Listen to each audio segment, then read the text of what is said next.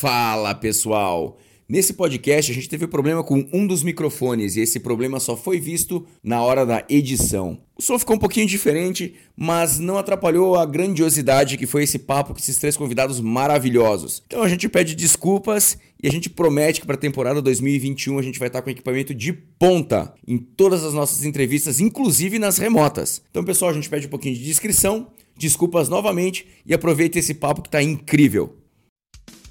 Sejam bem-vindos ao nosso terceiro episódio do Batendo Cartão. Esse formato que sempre teremos convidados especiais para falar um pouco mais sobre suas profissões e ensinar pra gente o caminho dos tijolos amarelos. Antes de continuar, os nossos apoiadores da banda Passo Incerto lançaram uma música chamada Animal. Que tá top, hein? E já está disponível em todas as plataformas. Você pode também encontrar eles no Facebook e no Instagram, arroba Passo Incerto. Bom, voltando para o nosso programa. Quer participar desse quadro? Exerce uma profissão interessante? Então entre em contato com a gente pelo Facebook ou Instagram, arroba Fios Encapado Oficial, aberto 24 horas por dia. Antes de começar, permitam que eu me apresente. Eu me chamo Matheus Bump Eu sou o Zaca. E aqui é Matheus Antônio Lorandi. e esse é o Fio Desencapado batendo cartão Arquitetura.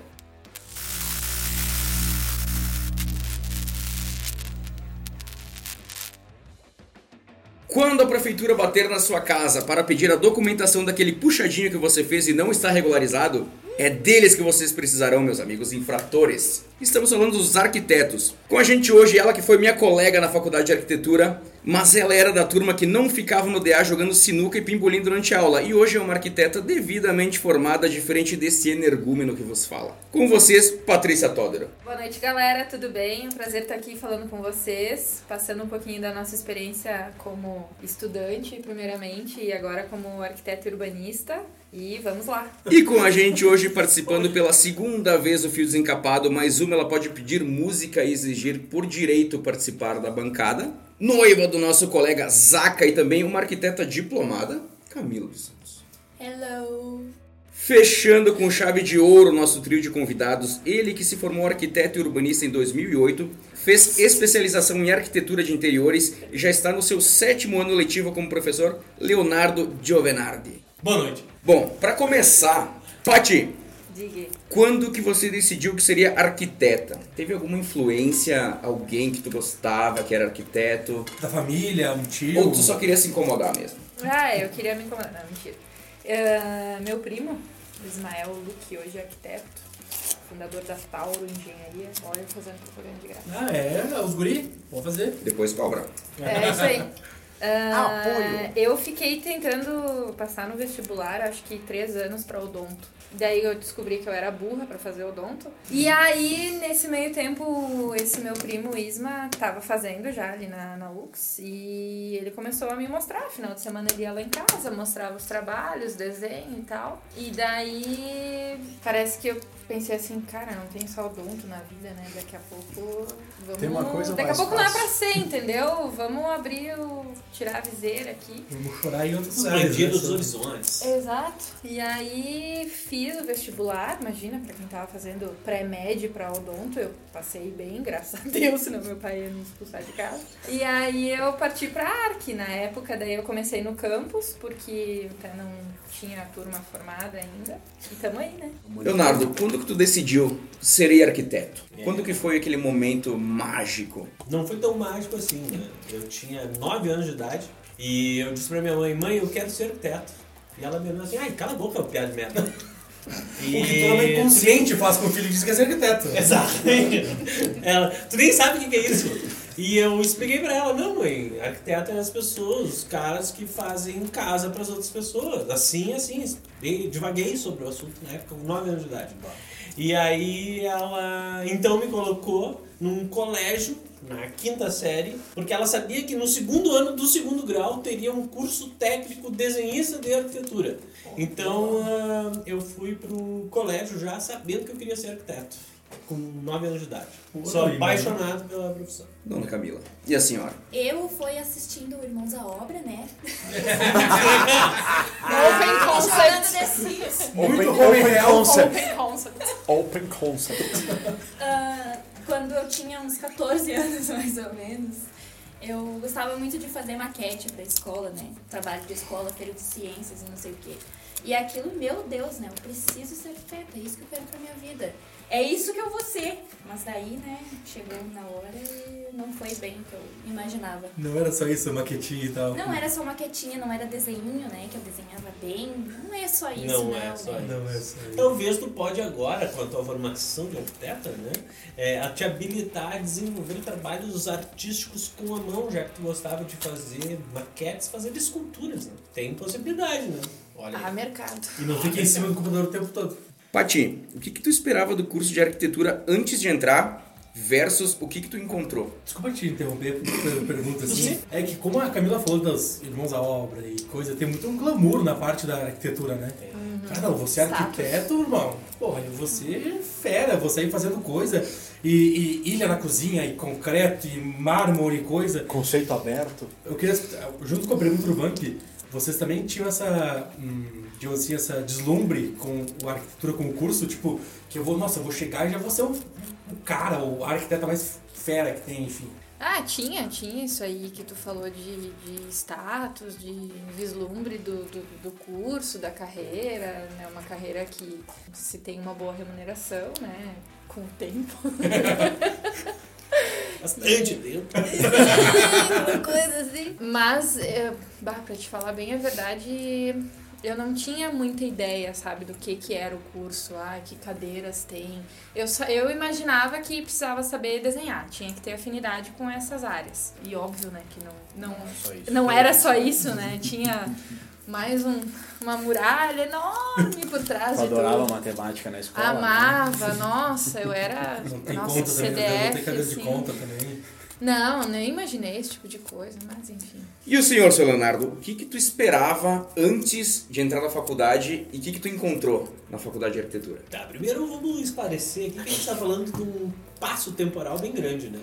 Eu ingressei no curso de arquitetura no ano de 2000, são 20 anos atrás. Antes do curso de arquitetura, eu mencionei, eu fiz curso técnico desenhista de arquitetura. Então, no segundo grau, eu tive várias disciplinas que já me preparavam para, quando saísse do segundo grau, trabalhar com desenho de arquitetura, ou seja, ser um desenhista na época, o que depois passou a ser um cadista. O cadista é a pessoa que faz a graficação dos projetos eh, usando um computador, né? O que eu esperava não era assim muito mais do que eu já tinha aprendido no sentido da base de um curso, né? E hum, o que eu esperava efetivamente era poder me formar e fazer casas e aprender a fazer casas durante o curso. E eu não tive um ensino de como fazer uma casa. E isso me frustrou ao longo do curso. Então eu decidi fazer o meu trabalho de conclusão uma casa para aprender a fazer uma casa. Esse foi o contraponto assim em sair, né, na formação. Pode pensar assim, por exemplo, que a casa é o Frankenstein e vocês vão perdendo as partes e não tem uma conexão durante o curso pra isso? Por exemplo, cadeira de hidráulica. Beleza, a casa tem hidráulica. Tem. Mas vocês não aprendem a colocar no mesmo tempo Não essa aprende. parte. Não aprende. O que, que eu vou te falar, né? Se eu, se eu te falar aqui o meu papel como professor, eu vou estar sendo, assim, me contradizendo, né? Ainda mais que eu sou professor de todas as disciplinas possíveis. Então eu vou deixar a Camila e a Patrícia os comentários sobre isso. Depois eu posso fazer algum comentário. Então, Camila, o que, que tu esperava antes de entrar na faculdade e o que, que tu encontrou na faculdade? Dor e desespero. Dor e As sofrimento. coisas que eu encontrei depois foi dor e desespero, ansiedade, muito choro. É, isso, Isso é verdade. Não é pra Isso é assustar o pessoal. Noites não, mal, não, mal não. dormidas. Descobrimos que a madrugada não foi feita para dormir.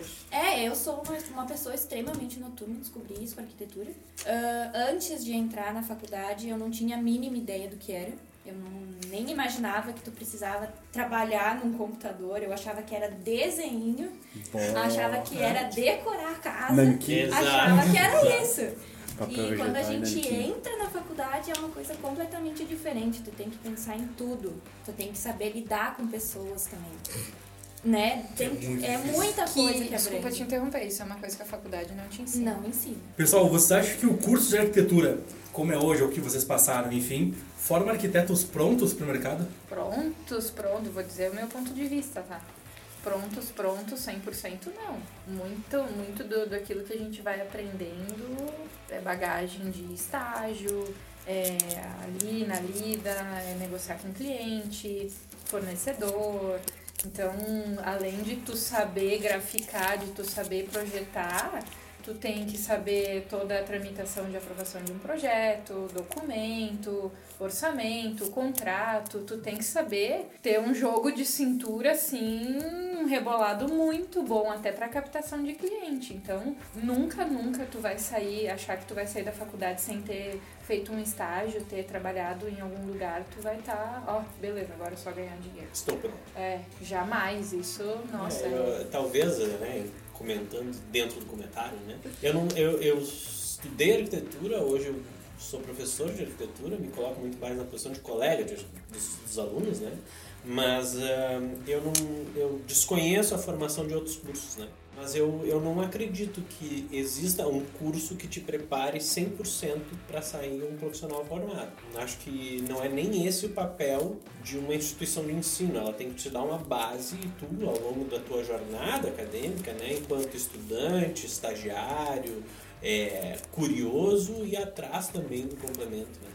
Acho que isso é um, é um ponto, seja para arquitetura ou qualquer outra profissão. Acho que às vezes o cara, o cara entra na, na faculdade, é, vou fazer engenharia, vou fazer arquitetura e eu não quero lidar com fornecedor, eu não quero lidar com cliente, eu quero, quero ser cadista, quero, quero trabalhar no projeto. Né? Esse é meu objetivo. Então, às vezes é uma questão de perfil. E por mais que, que a faculdade, então, coloque é, então matérias comportamentais que vão auxiliar o profissional de engenharia, o profissional de comércio exterior, o profissional de, de arquitetura. Vai ter o aluno. Falar nome?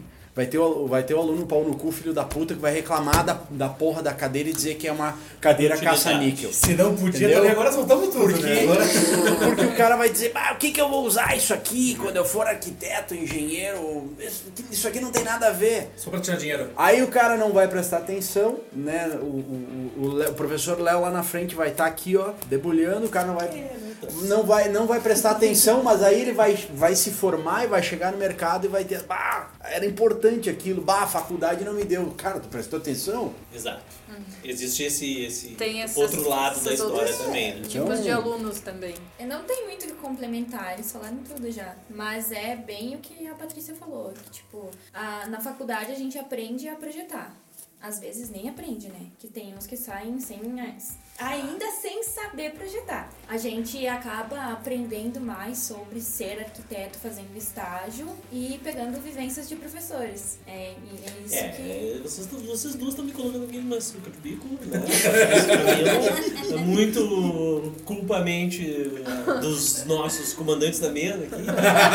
Mas. Uh, Tudo liberado, pode colocar eu, eu vou fazer o meu comentário particular, coisa que eu nunca deixei de falar dentro de sala de aula, né? E se eu falo dentro de sala de aula, isso reverbera de alguma maneira. Sim, eu acho que o curso de arquitetura não é o curso onde eu dou aula. O curso em qualquer instituição de ensino de arquitetura, ele precisa passar por uma reformulação, né?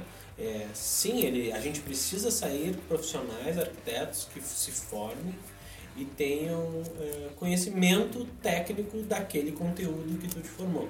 Só que tu te formar arquiteto e urbanista não é só tu fazer um projeto de uma casa. É, a pessoa que pode projetar uma casa, ela pode projetar uma cidade para 100 milhões de pessoas. Ela pode projetar o jardim onde vão ter plantas, onde vão ter bichinhos. E isso também é ser arquiteto. E ser arquiteto também é o cara que vai ter que captar o cliente, vai ter que atender o fornecedor, saber especificar um material, né? Brigar com o engenheiro. Então, brigar com o engenheiro, uh, justamente para que as coisas todas se encaixem, né? E é, é, pouco tempo, cinco anos de formação, apesar de ser muito tempo. Uh, só que, meu ponto de vista, é muito tempo destinado para o Frankenstein que foi comentado antes aqui, né? uhum. né? As coisas são dadas, mastigadas, mas não num prato servido com uma boa composição, porque eu acho que é o que deveria ser revisto de maneira geral, né? Pati, qual foi a maior dificuldade do curso de arquitetura? Ah, teve tantas dificuldades. Nossa, para mim nunca foi nada fácil assim.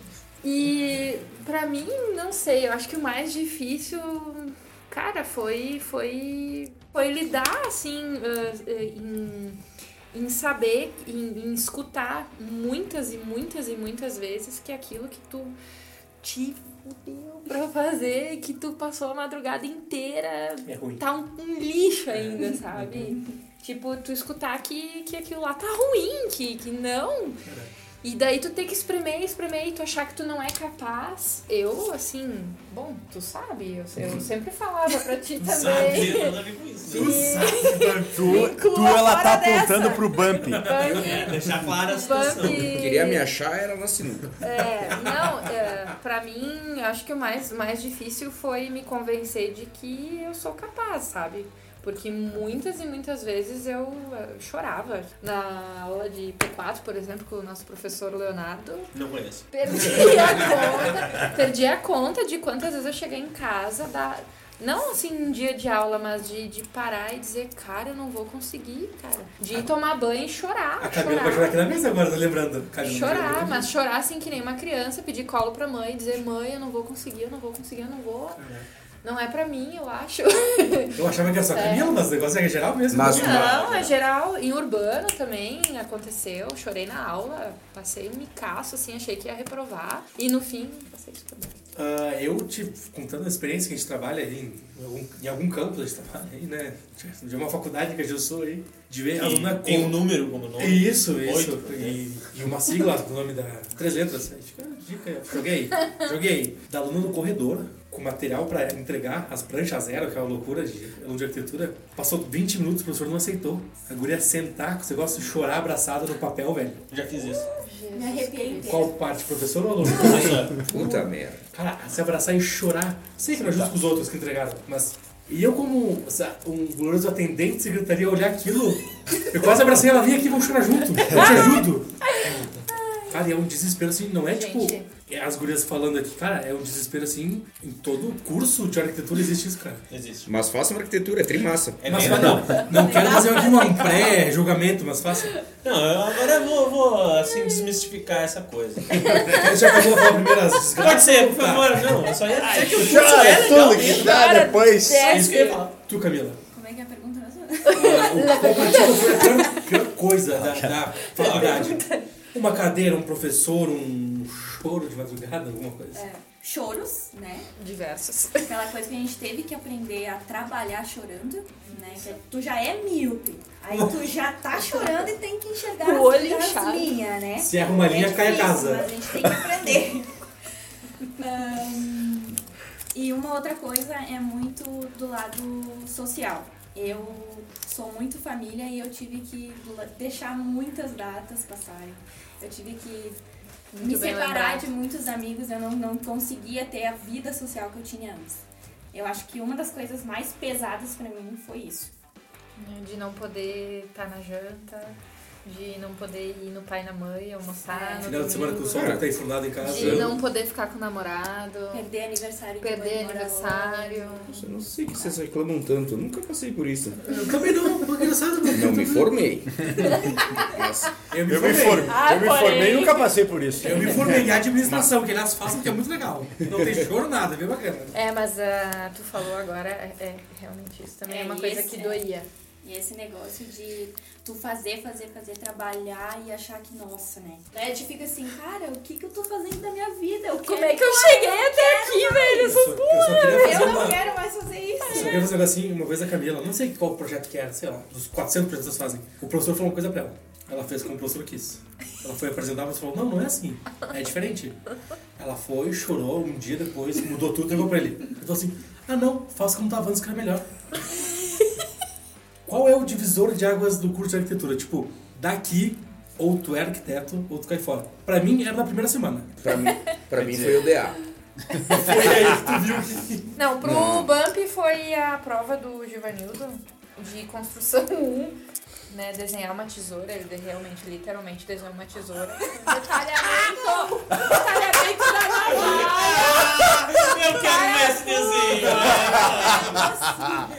Cara, quem que tinha esse Eu desenho? quero ver esse desenho. Cara, é- Pra, eu sei que vocês estão rindo, pra mim é, Cara, certo. a pergunta era a seguinte. Era da Tramontina? Era da Tramontina. Tramontina. Ele fez a tela, puxou a flechinha e escreveu ah, Navalha, cabo e parafuso. fio, cabo, parafuso. Nosso Cara, caminho tá certo. Você não viu Eu entreguei a prova. Eu, eu daria no mínimo oito. Pela criatividade. É que o- Pela criatividade, certamente. Pela ousadia. Pela Ousadia daí ousadia. já ia nove e meia, né? O cara tem que ter culhão pra desenhar isso numa prova de Ali o construção. Bump, o Bump viu, não, eu vou ser arquiteto, certamente.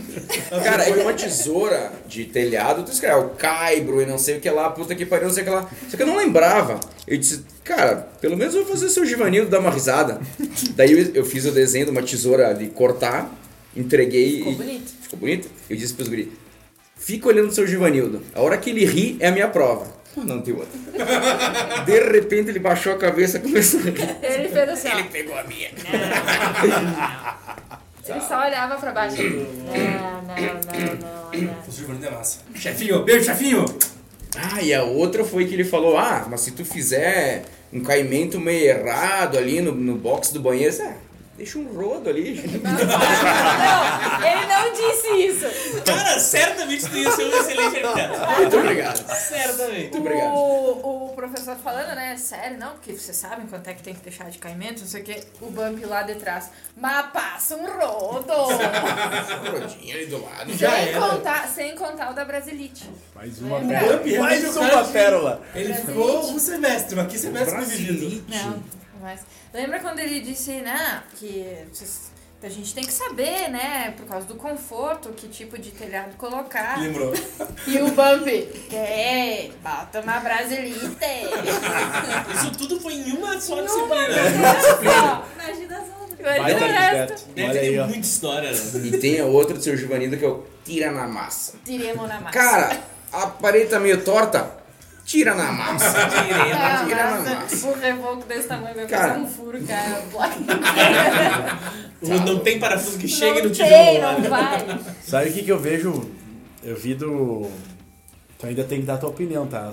Talvez a gente tá Tudo bem. Voltando, não, mas- Talvez eu não dê, meu. Depois tem a pergunta, né? E, e aproveitando o gancho dessas pérolas do Bump aí na, na única semana dele de, de curso de arquitetura Que eu entrei na aula. e que eu, eu acompanhei eu acompanhei a, a- o TCC da, da Pat e o, o que eu vejo é é, é, é um paradigma não, não, digo um paradigma mas é um tabu o, o, o, o, estu- o estudante defender o TCC dele contra obviamente os professores defender as ideias dele qualificado.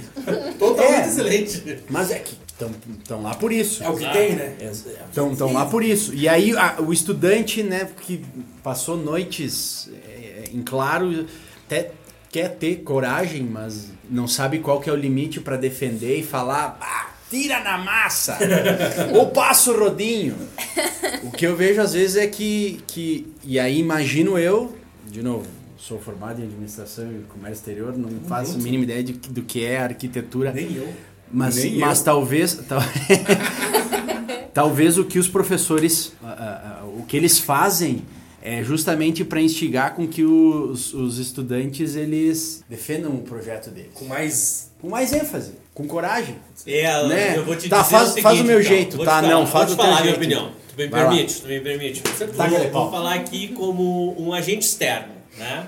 É, eu, eu te- não, eu vou tentar, vou tentar me imaginar num cenário. Ele é o mais mais Um do cenário. jogo do Uno. Eu estou tentando, tentando me imaginar num cenário onde eu sou o aluno Ok. e eu sou o professor. E estou de fora olhando tudo isso, né? Então eu sou o terceiro elemento aqui. Eu já parava no aluno. É o espírito pairando. É, eu quero fazer alguns ganchos da história aqui, porque existe, talvez, olhando pelo lado do curioso, ou do lado, do lado da pessoa que se sente desafiada. Existe isso que o, que o Lorante comentou aqui, de que a cobrança, ela tem a necessidade de despertar no indivíduo que está ali na sua formação, no final de formação, essa obrigatoriedade de correr atrás da informação e comprovar ela. Então, isso vai torná-lo um profissional competente, né? Ou minimamente graduado e qualificado. Mas eu tenho que falar, olhando como esse agente externo, né? ah, que isso é um pouco depressivo, um senso mais crítico agora da, da, da condução como professor, né? E eu faço essa crítica todo semestre. O, o curso de arquitetura tu passa no mínimo cinco anos, né? Sendo duramente criticado. A Patrícia e a Camila falaram aqui sobre isso, né? Sobre ao ponto de tu desenvolver um trabalho e levar acreditando que essa ideia ela é possível e alguém te dizer que está uma bosta. Como tu vai, como tu vai desenvolver a tua autoestima ao longo desse processo, né? Então, tu é duramente é, criticado ao longo de cinco anos que quando tu te chega na formação, tu acha que tu realmente não tem capacidade, né? Então existe esse conflito, esse choque é, psicológico, né? Eu, eu fiz terapia durante cinco anos e a minha terapeuta falou que do grupo de terapeutas que ela participa, é, a maioria dos clientes que são terapeutas são estudantes ou arquitetos, né? Porque realmente, Só pra né? É vocês terem uma, é uma Tá, no final não, mas assim, uma- assim eu, eu, eu falei tudo isso, né? Eu falei tudo isso. Mas para entenderem a minha paixão pela profissão, né? Uhum. É, eu sou aficionado, endoidecidamente apaixonado por arquitetura. E com respeito a todos, todos os colegas que estão aqui na mesa, todas as profissões que a gente tem no universo, mas ahn, eu vejo o papel de tu ser arquiteto o mesmo grau de responsabilidade de tu ser um médico. Um médico cirurgião cardiovascular que vai ali e ele tá com o bisturi apontado pro teu coração e ele diz assim: É, tu merece viver. Aí ele não te corta. É, Por que, que eu falo isso, né? Porque o prazer que dá em salvar uma vida, que eu não sei qual é que é, né? Porque eu não sou médico, talvez seja o mesmo prazer que eu, hoje, com 12 anos de formação, sinto quando o cliente ele chega num espaço projetado que não existia, não existia aquilo. E ele entra naquele espaço e ele se depara com uma coisa que ele imaginou, mas ele não tinha noção como ia ficar e surpreende, né? A surpresa por isso. Então, eu sou fascinado não pelo processo, que é o estudar, o fazer o projeto. Eu sou fascinado pelo resultado, que é quando o indivíduo ele começa a usufruir do espaço criado. É isso que torna a profissão de arquitetura ser tão encantadora para mim, né? A gente vai falar muito aqui ainda ruim da profissão, do curso, né?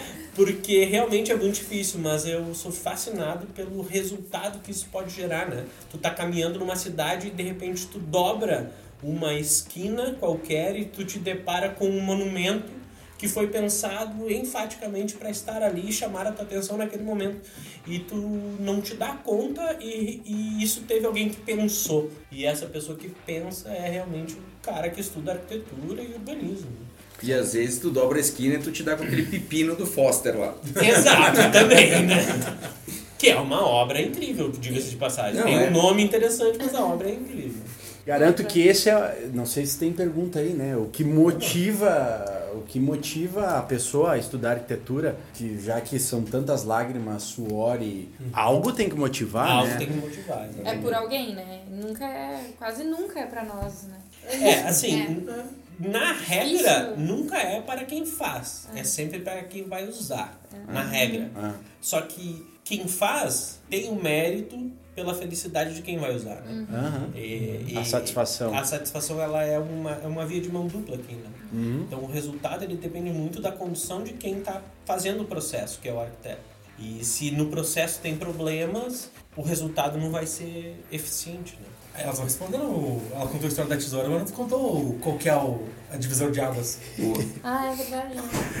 Oi, devagou, devagou, devagou. Lá, pelo menos pra mim, o divisor de águas foi, foi em particular a disciplina de projeto 4 que eu fiz com o professor Leonardo. Ah, foi uma cadeira muito complicada pra mim, não só em termos ah, de, de projeto, assim, em grau de dificuldade da disciplina, mas também porque é uma cadeira onde a gente tinha que trabalhar, na minha época foi em dupla. Eu sei que teve pessoas que fizeram em grupo, enfim, pra nós era em dupla. E a minha dupla era uma pessoa, ainda é, uma pessoa muito difícil de se lidar. Então, a gente teve muita discussão, assim, de novo aquela coisa, né, de aprender a lidar com o próximo. Ah, tu tá, a gente projeta para pessoas. Ah, Entende-se que nós temos que entender a pessoa que tu tá projetando Claro, claro. e saber lidar com ela, saber lidar interpretar as vontades, o que, que a pessoa tá tentando te dizer, tentando né, te contar a ideia dela. E isso pra mim, essa cadeira foi um divisor de água, sim, porque eu tive que persistir muito e sofri bastante, assim, psicologicamente, a cabeça já cansada. Mas eu vejo que sim, valeu a pena. É, pode ser é meio idiota falar Que a gente isso. tava falando aqui antes do. É, mas valeu a pena por quê? Porque além de eu ter aprendido a lidar com esse tipo de situação, de quando a gente tá fazendo, trabalhando com uma pessoa e a coisa não vai, Ideias. é, de divergência de ideias e de formas de fazer também. O não, não, não, aquele tá uma bosta, tá uma bosta, faz de novo, faz de novo, faz de novo, faz de novo, faz de novo. A gente teve que ir lá no fundo. Eu comecei a aprender estruturas que eu não conhecia, modo de representar que eu não conhecia, coisas que como que funcionavam eu não sabia. O, o não tá bom instigou cada vez mais saber, mas puta merda, como é que como é que eu faço isso aqui, entendeu? Existe isso, né? Funciona dessa maneira. De- como é que desenha? Então, isso fez com que, assim, a gente aprendesse mais. Claro. Camila. Pra mim também, né, foi a disciplina de projeto 4, porque foi o primeiro projeto que a gente teve que trabalhar com outras pessoas, que é o que a gente tem que fazer na vida profissional, né, lidar com outras pessoas, trabalhar em equipe. E não reclamando da minha dupla, porque a minha dupla foi maravilhosa, né? Hoje a gente tem uma sociedade, a gente tá trabalhando junto. Uau. Viu como surgem coisas boas da minha disciplina? Coisas boas. Essa desgraça, viu? É, mas foi mais por em, em questão assim ah, de cobrança própria. Eu sou, eu me cobro demais e quando eu não consigo fazer um negócio direito, que não tá bom, que o professor tá dizendo que não tá bom e vai lá no final e chega às sete, nossa, isso acaba comigo, acaba comigo. Mas foi literalmente o divisor de águas, assim. Mas é um negócio que no- na primeira semana de projeto 4, o outro professor, né? Chegou assim no meio do assessoramento, né? Deixar do claro. Outro professor. Chegou no meio do, do, do assessoramento do professor Leonardo e falou assim, nossa, que bonito esse banco, né? A fachada do, era um, um centro cultural. Fachada, assim, nossa, que bonito esse banco. Daí eu olhei assim pra minha amiga, "Puta que pariu, né? Um banco. Um banco! O banco tá Não, bonito, mas o né? resto não. Tinha Sim, outra ele coisa falou pra que a falar. fachada parecia de um banco. Que a fachada sabe? parecia um banco. Ah, Aí eu, tá, legal. Que maldade. Então tá bom, Maldade, né? maldade. Mas é, projeto 4 eu acho que é o divisor de águas pra todo mundo. Porque, e também porque a gente sai de projeto 3 com uma linha de detalhamento muito inferior do que a gente tem que fazer em projeto 4. A cobrança é muito maior. É só pra deixar claro, tá, gente? Essa disciplina aí é de um determinado curso, que a gente não vai entrar em detalhes aqui, né? É, outros cursos pode se chamar Ateliê 1, por Isso, ia exemplo. né? Que deve levar o mesmo grau de dificuldade. O desespero e lágrimas é a mesma coisa. É, então A assim. gente tá falando de uma instituição, Isso. né? Não vamos entrar em detalhes para não comprometer mas em outra instituição a gente tem conhecimento de que essa disciplina se outra. chama Outro nome. outro nome, por exemplo, ateliê. É um exemplo que isso aqui. assim, Exato. É, não. Surgiu. Ah, uh, mentalizei. Lançamos aqui na mesa. E ah, eu acredito que não seja o mesmo tema. Não. Até onde eu sei é outra, Assim, me outra falaram proposta. as coisas que eu sei também, eu sei que é outra, é outra, é outra. É, outra vibe, né? proposta. Mas com certeza acho que não desmerece. Acho que as duas devem ter o mesmo grau de É. complexidade. e Eu acho que tem que ter, porque senão a gente, a gente chega uma hora que a gente precisa sair do conforto e. uh, É. Né? Senão a Eu gente não estaria quero aqui. fazer uma, uma ressalva de bastidores aqui. Foi a primeira cadeira que Camila olhou pra mim e falou assim: Eu vou parar. Eu não quero mais. Eu vou fazer curso de maquiagem. Eu vou fazer sobrancelha, Eu juro por Deus, mas ela- eu não faço mais. E ela largou, ela parou, ela tirou assim e falou: Eu não quero, eu vou fazer. Colega, sócia, tô fora. Desculpa. Não tem Tô fora. Não, não vou mais. Projeto 4 foi aquele semestre assim que eu tomei um porre com as amigas e eu sentada na rampa assim da garagem e eu chorava. uma podre de Foi, bêbada. foi. Eu não vou conseguir entregar. Eu, é, foi justamente o final de semana que eu É. falei que eu não ia fazer mais. É. Eu sentei na rampa assim da garagem e eu falava assim, eu não vou fazer mais. Porque a Luana vai brigar comigo. Eu tô aqui o final de semana sem fazer nada. Ela vai brigar comigo, eu vou deixar ela na mão, não posso fazer isso, não posso. E eu, tchuca, machuca. Eu não conseguia ficar em pé. Até que chegou uma alma muito caridosa, né? Uma arquiteta já. A arquiteta formada chegou assim, Camila, eu já passei por isso, eu sou arquiteta, eu vou te ajudar. Eu, ah, tu vai ajudar? Então tá bom. Senta aqui, trabalha, desgraça. Agora, agora tu te ferrou. Pega o mouse, ó, e vai. Pega o mouse e começa. Camila conheceu a heroína. Isso. foi o. Pra É, Salvador, então. é isso. É. Só legal. E a Depois. fonte de inspiração. Bom, vamos continuar morro abaixo então. Vamos. É muito caro cursar arquitetura.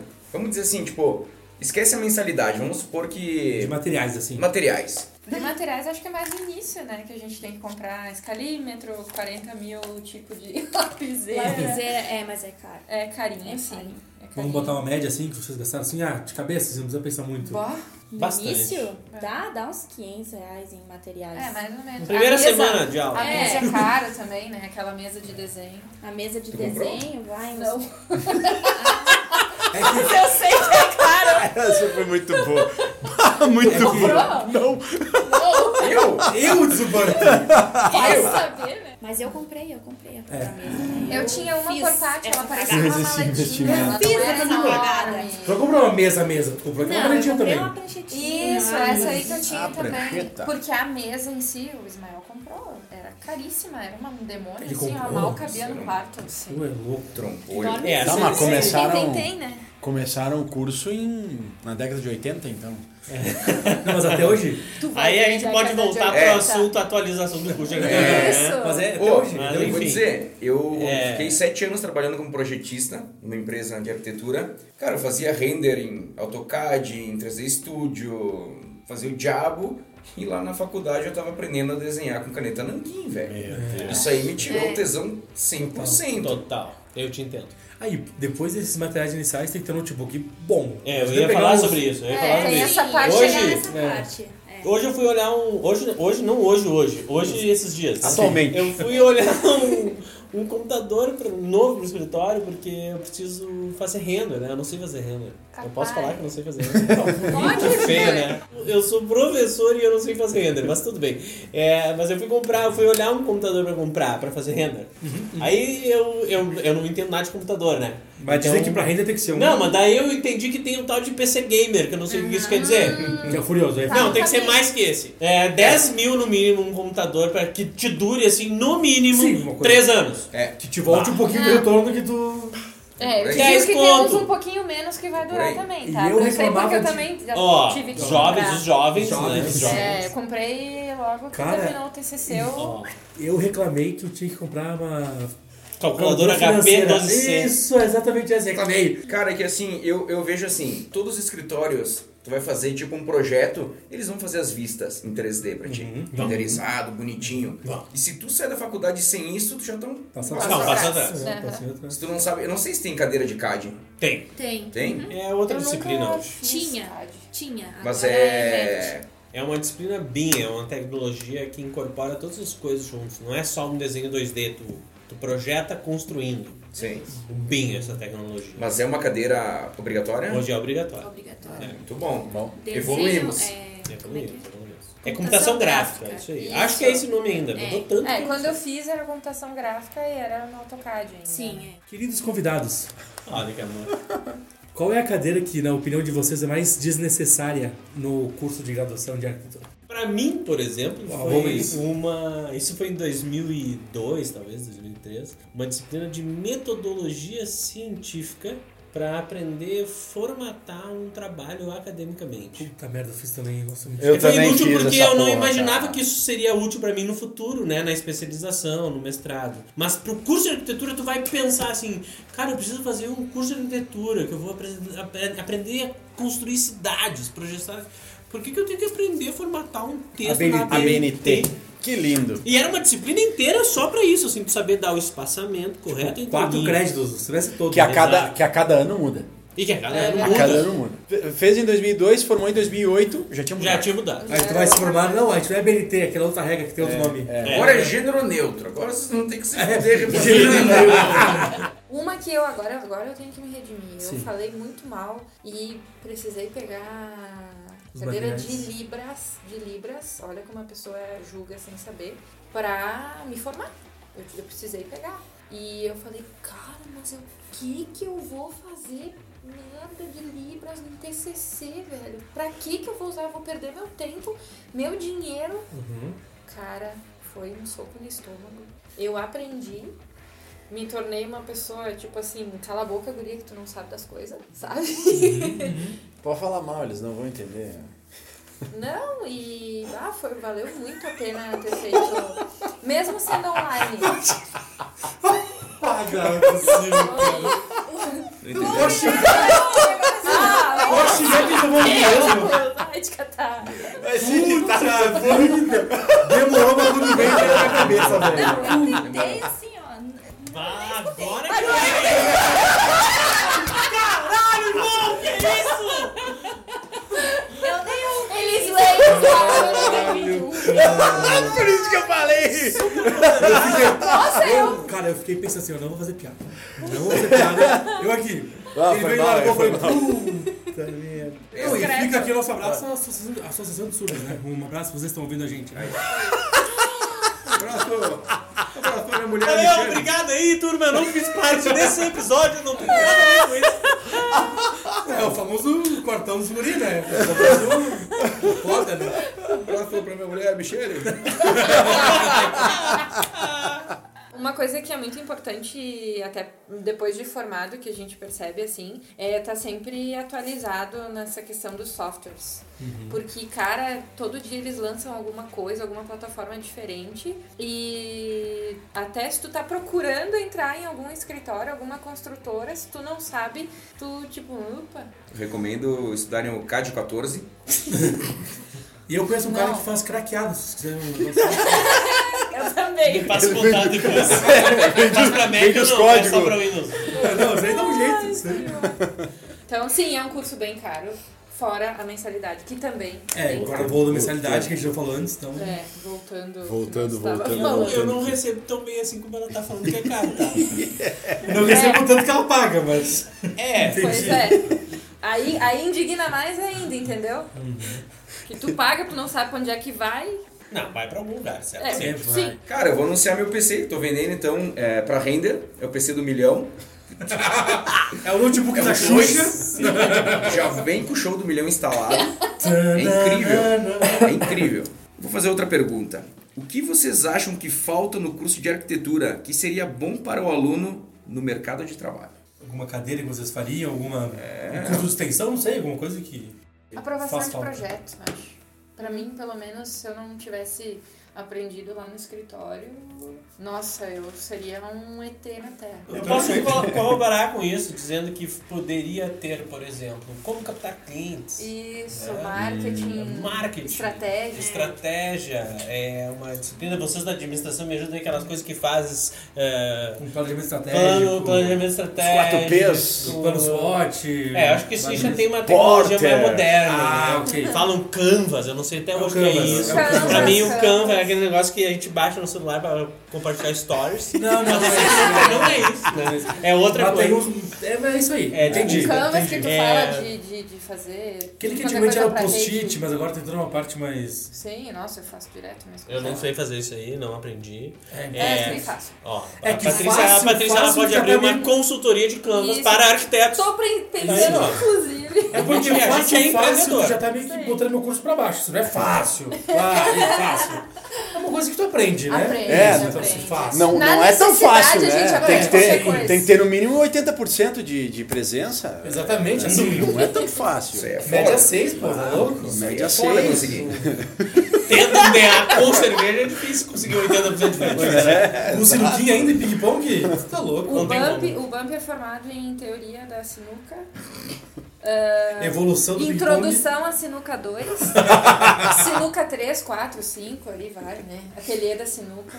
Camila, alguma coisa que tu queira acrescentar? Eu acho que o Frankenstein devia ser uma Isso. coisa assim, ó, tinha que ser totalmente diferente. A gente tinha que aprender a projetar as coisas já juntas, né? Compatibilizar já tudo direitinho desde o primeiro projeto. Nós Na minha opinião. As, as built-in que eles falam, É, eu, eu, eu vou, vou lançar aqui um desafio, né? Um desafio não, vou lançar uma ideia, né? Eu escuto, não sei se eu posso falar, mas eu escuto um podcast Claro. é, focado em arquitetura, urbanismo, cidades, chama SP Sonha, é sobre a cidade de São Paulo, um sonho para, né? SP Sonha. É apresentado pelo diretor de uma grande revista da cidade de São Paulo, Legal. é, não vamos entrar em detalhes. Mas enfim, o que eu quero falar sobre isso tem muito a ver com o que a Camila trouxe, né? O sonho, né? O sonho.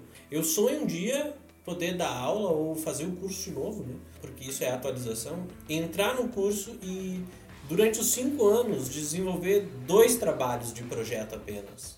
Mas que esses dois trabalhos tu consiga conciliar todas as disciplinas. As disciplinas fundamentais, aonde vai ter a explicação teórica, ou seja, a teoria e a história vêm para explicar, vai ter o complemento da base estrutural, ou seja, desde as fundações até né, os cortes superiores com caixas d'água, e aí entra todo o sistema complementar ah, de aulas de águas, cocôs e choquinhos, né? É, choquinhos é disciplina de elétrica. né? Claro. É, e Eletrocução que- na sala de aula. Taser, pá, nos E alunos. que tu consiga fechar o edifício com todas as tecnologias construtivas, né? Ou seja, todas as disciplinas de construção. E que isso tudo tu tenha durante cinco anos, dois projetos, e que tu vá complementando o projeto. Porque se na regra o aluno ele tá ali para ter o conhecimento, ele não tem a obrigação de entrar numa disciplina de, projeto sabendo fazer o projeto. É, Ele tem que, durante o processo, aprender o processo, o proje a fazer o projeto. Então, que ele aprenda que todos esses outros componentes são importantes para fazer o projeto. E é, de- e é pouco. A gente fala que um semestre, e a palavra semestre deriva de seis meses, mas o curso efetivamente tem quatro meses. E desses quatro meses, se a gente for diluir em, em aulas, que são 20 encontros, dos 20 encontros, fora feriados, a gente tem talvez 10 dedicado ao ensino, né, ao aprendizado. E 10 aulas para te ensinar alguém todas essas coisas, é minimamente desumano falar sobre isso.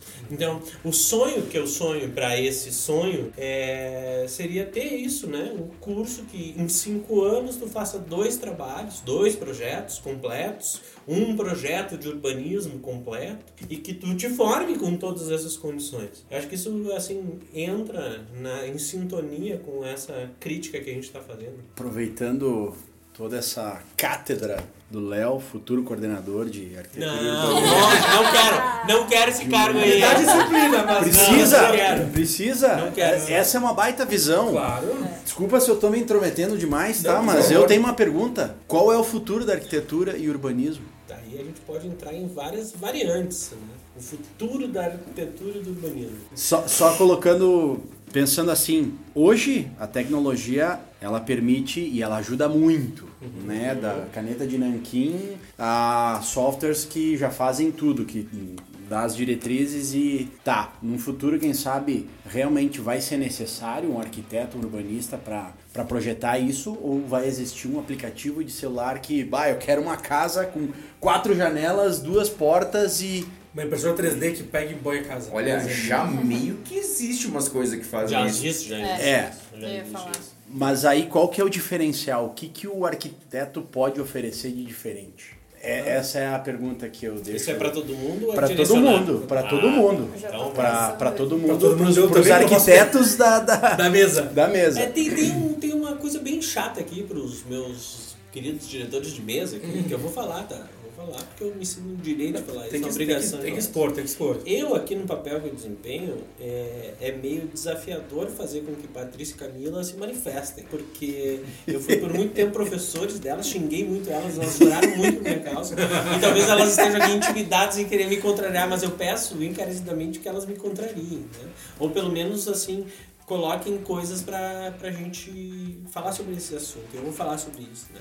Ótimo. É, sim, existe um universo imenso da tecnologia da informação, né, da inteligência artificial já direcionado para esse campo. A gente pode falar que o futuro da arquitetura, e aí eu falo por mim, não de maneira geral, né, é a parametrização, ou seja, tu conseguir desenvolver é, recursos digitais com parâmetros pré-estabelecidos que tu coloca essa informação e sobre uma determinada demanda tu manipula esses parâmetros sem muito recurso intelectual, porque o intelectual todo já foi o armazenamento desses parâmetros no banco de dados, uhum, né? Uhum, então, uhum. Efetivamente, a gente tem, a gente sabe que todos os espaços demandam iluminação artificial, ah, iluminação natural e ventilação natural para que seja minimamente salubre esse espaço. Então, se tu determina nesse software de, de parametrização que todos os espaços demandam uma janela e essa janela tem lá um coeficiente que é um múltiplo da área desse espaço, o software vai fazer o trabalho de calcular para ti né, o tamanho da janela e a relação que ela tem com a área. O papel do arquiteto, no futuro que eu acho, que eu imagino, né, é se dedicar muito mais às relações que o edifício tem com a cidade, ou seja, a arquitetura ela pertence à cidade. Tem muita gente que acha que a cidade é composta, é, ela é feita pela arquitetura, mas eu acho que são duas coisas que andam em paralelo e em conjunto ao mesmo tempo. Porque tu desenha a cidade e a arquitetura vem e preenche esses vazios. Uhum. E ao preencher o vazio, tu precisa fazer com que esse vazio se relacione diretamente com a cidade. Então, estudar muito mais essas relações do usuário, de como a cidade se desenha, de como a cidade se comporta com determinada demanda ou produto. E aqui vamos abrir um parênteses, né? É, a Maesa é uma edificação histórica, um patrimônio no centro da cidade de Caxias do Sul. É, ocupa um quarteirão de proporções é, gigantescas, porque não é um quarteirão comum. Há 100 anos atrás, ou há 90 anos atrás, ou há 80 anos atrás, era uma indústria. Hoje, essa, esse espaço ele é tomado pela cidade. Então, as cidades que vão evoluindo ao longo do tempo acabam colocando a indústria num espaço específico para a indústria. Ou seja, aquele espaço deixou de ser o que era e tem que passar a ser algo novo. E esse algo novo, ao mesmo tempo que ele é construído de uma maneira sólida e que tem que durar um determinado tempo, ele também tem que ser flexível para que num tempo futuro as coisas se relacionem melhor. Então acho que o futuro é a gente entender cada vez mais a relação dos espaços das cidades e o mais importante disso tudo é que quem faz tudo isso é o indivíduo, é o ser humano, é a pessoa. Então a gente tem que entender como é o comportamento da pessoa na cidade, em sociedade e os caminhos que isso leva. Né? Claro, e aí a gente pode entrar num universo, eu dei 10 mil possibilidades aqui. Sim. É, de entrar num universo de várias discussões, vários caminhos, o que, que a tecnologia pode contribuir, uhum. né, o que, que a economia pode contribuir. Como o comportamento daquela população em específico pode contribuir. Exato. As necessidades. Exatamente. Eu acho que só quem tá mais nesse meio, assim, às vezes até um leigo também uh, consegue perceber esses vazios urbanos, esses espaços muitas vezes mal aproveitados. Isso que o Léo falou de pegar uma edificação que tinha uma outra atividade que era desenvolvida e usar para A um gente não uso. sabe, um, é, ter um novo uso, uh, a universalidade da edificação, né? Isso a gente busca e aprende a uh, buscar isso na hoje em dia. Então isso é muito importante para as nossas cidades hoje. É importante para tanto eh, quando a gente fala de residência quanto urbanismo, buscar qualidade de vida. A gente fala de arquitetura e urbanismo, a gente não fala só de edificação, o que, que essa edificação pode contribuir para essa esquina. Não, muitas vezes tem uma esquina, isso eu me, me choco e me incomoda muito, principalmente na nossa cidade. A gente tem esquinas lindas, esquinas uh, que poderiam ser aproveitadas para a gente, sei lá, fazer um paisagismo, fazer às vezes um refúgio, sabe, no centro. E aí tu, dali um mês, tu te depara com uma, uma farmácia. farmácia. Uhum.